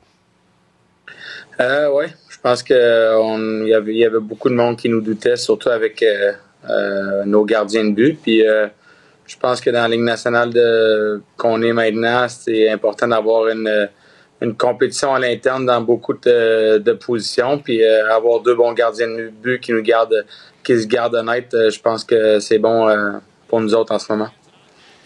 Euh, les Bruins de Boston, c'est la seule autre équipe à comptant 10 victoires depuis le début de la saison. Et novembre vient de commencer, même s'il fait un temps du mois d'août. Joe, d'ailleurs, euh, t'es pas trop euh, dénaturé d'arriver au Québec puis de tomber sur 22-23 degrés?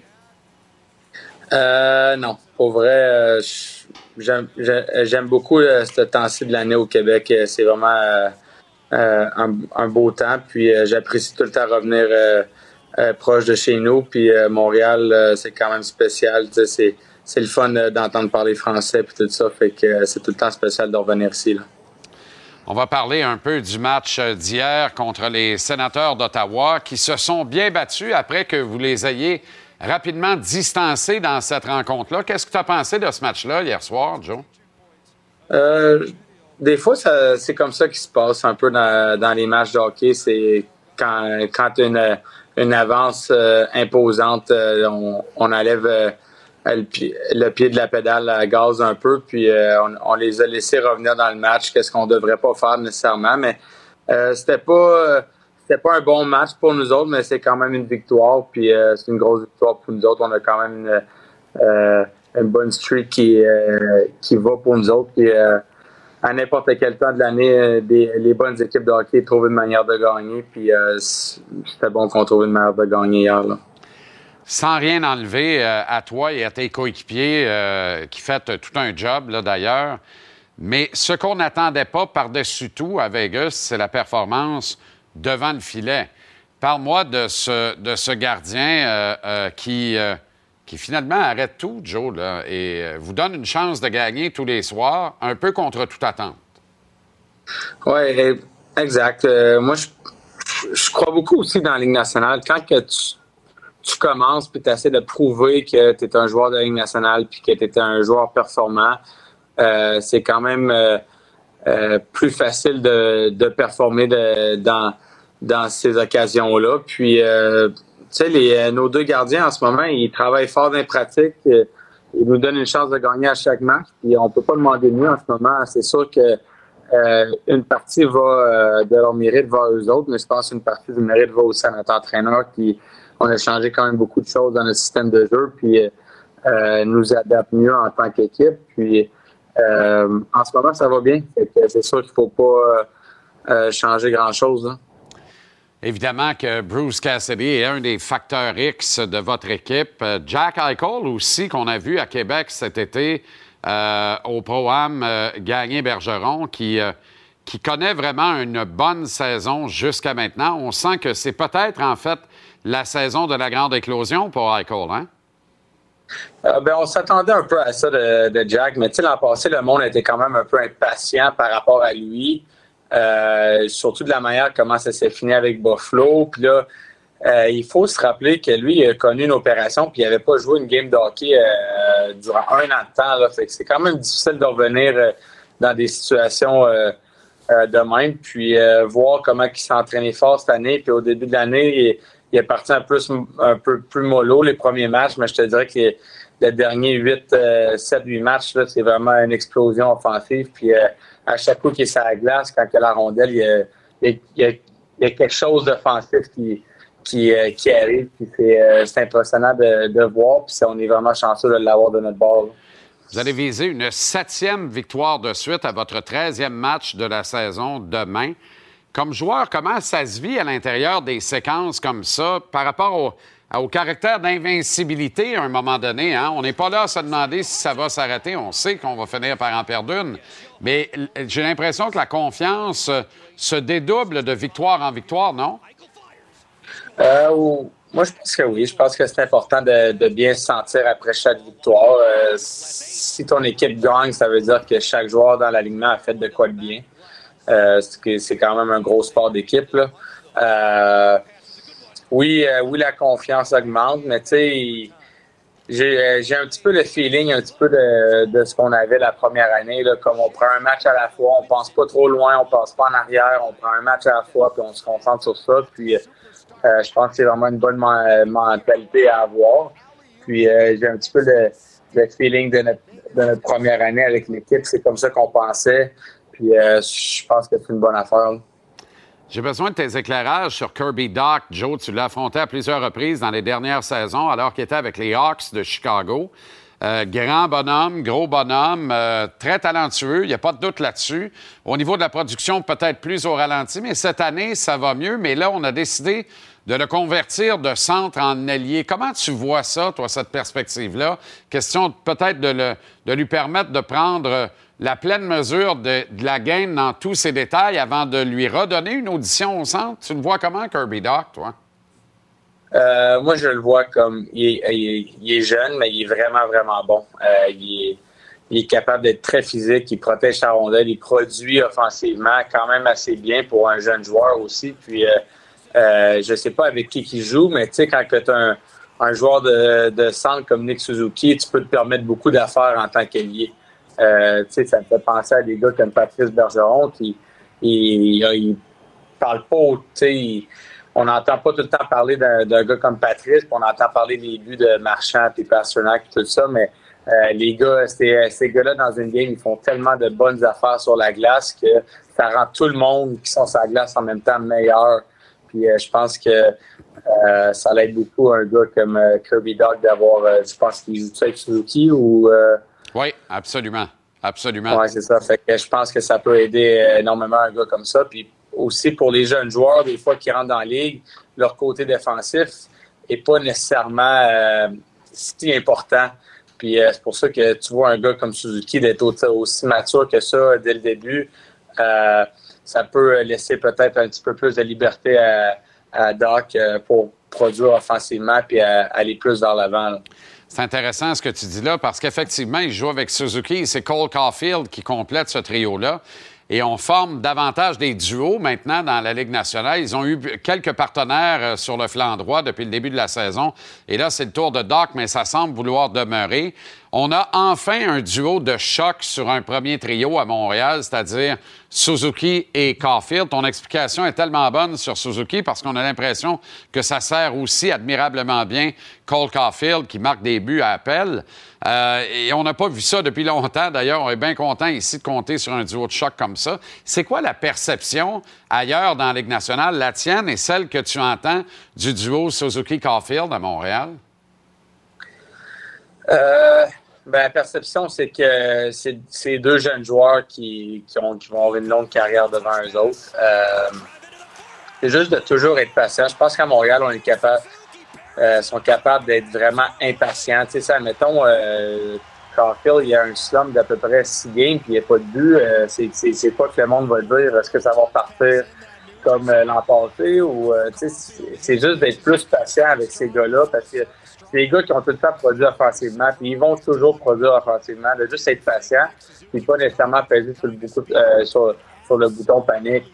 Puis euh, moi, je pense que c'est deux très, très bons joueurs, mais euh, oui, c'est difficile de scorer des dans le national. Il y, a- y a beaucoup de ça, c'est de, la position, comment que Carfield se place dans, dans, certaines opportunités. Puis je pense qu'il se place excessivement bien parce qu'un gars comme Suzuki, sincèrement, c'est impressionnant à, à voir. Je sais pas comme il y a quoi, 23 ans ou quelque chose de 22 ans. 22 Mais ans, c'est ouais. impressionnant. 21 Ouais, c'est- en c'est fait. impressionnant. C'est impressionnant de voir à quel point il est capable d'être performant de même à, à cet âge-là, puis avoir autant de confiance avec et sans la rondelle, puis être euh, reliable de tout au up and down euh, sur, sur la patinoire en défensive et en. Fait que euh, je pense que le- beaucoup du crédit du succès du duo appartient beaucoup à Suzuki, je pense. Vous étiez à Ottawa hier, Joe, Montréal. Demain, vous retournez en Ontario pour affronter les énigmatiques Leafs en début de semaine. Euh, Qu'est-ce que tu penses de ce début de saison en demi-teinte? Nous, on, on attendait beaucoup mieux de la part de Toronto, mais en même temps, c'est pas comme s'ils avaient une seule ou deux victoires depuis le début de la campagne. Tout est encore possible, euh, question de se replacer, mais c'est quand même pas le début qu'on attendait de la part des Leafs. Euh, non, non, c'est sûr que non. Je pense que les Leafs euh, étaient supposés être une très bonne équipe euh, dans la Ligue nationale. Il y avait beaucoup de, hype au- autour de leur équipe, mais c'est ça qui arrive au- beaucoup dans la Ligue nationale. Tu sais, il y a, des équipes qui ont des grosses attentes, puis subvenir aux attentes, c'est comme les joueurs et les équipes. C'est difficile de le faire année après année puis d'avoir de la constance. Euh, ben, tu regardes nous autres l'an passé. Euh, on s'attendait beaucoup à grandes choses de notre équipe, puis on n'a même pas fait les séries avec toutes les blessures qu'on a eues. Fait que euh, vraiment, c'est c'est un, petit- un petit peu similaire. C'est comme les joueurs, des fois, quand ils signent des gros euh, quand, avant de signer des gros contrats, ils vont avoir des grosses saisons. Puis quand ils ont des gros contrats, de, de le répéter année après année, c'est plus difficile. Fait que euh, je pense qu'ils ont, une bonne équipe, mais je pense pas que le monde. euh, euh, moi, je pense pas qu'ils ont autant une bonne équipe de ce que le monde parle. Avons un gros menu de prévu ce soir à Montréal, Joe? Euh, oui. Euh, ben, pas un gros menu, là, mais on va, on va, on va aller comme, comme on fait à dans chaque ville, là, on va au restaurant quelque part, puis euh, on va coucher de bonne heure. Formidable. Gros match demain à l'antenne de TVA Sport. Golden Knights et Jonathan Marchesso contre le Canadien. Merci bien gros de la générosité du propos encore une fois. Bonne soirée. Fais attention à, à, je sais pas trop, la barre de lunettes là, que tentent les deux yeux, là, mais euh, pas que ça réouvre. Bonne soirée. Prends soin de toi. Puis à demain. Ouais. Merci, le Salut. Alors voilà une autre semaine qui se termine ici à JC, mais vais vous dire une affaire, ça swing en fin de semaine sur nos différentes antennes. Le Thunder d'Adirondack et les Lions Trois-Rivières sur TBR Sport dans quelques secondes, suivi de l'après-match LNH avec Dave et Ellie. Les championnats WTA de tennis se poursuivent parallèlement sur TBR Sport 2. Demain, dès midi, back to back to back. D'abord, les deux demi-finales du football universitaire les Stingers de Concordia contre le Rouge et Or de l'Université Laval au Stade TELUS, suivi du Vert et Or de Sherbrooke contre les Carabins de l'Université de Montréal au Centre Claude Robillard, ici dans le nord de la métropole. En soirée, euh, au hockey du samedi soir, Pepsi, les Golden Knights de Vegas contre le Canadien de Montréal. Votre rendez-vous débute à 18h et dimanche soir, c'est la finale de la Coupe MLS alors que l'Union de Philadelphie affronte le LAFC en Californie qui compte notamment sur un certain Max Crépeau devant la cage et Marc Dos Santos le long des lignes de touche comme entraîneur associé. Merci à un groupe formidable en régie, sur le plateau. Mais ce groupe n'est rien sans vous. Merci infiniment d'être fidèle à notre rendez-vous quotidien. Reprenez JC où vous voulez, quand vous voulez. Téléchargez l'application Cube pour écouter l'émission en balado. Elle est mise en ligne sans les interruptions dès 19h30 tous les soirs en semaine. Passez un week-end à votre goût. On s'en refait une solide dès lundi 17h ici à JC. Salut.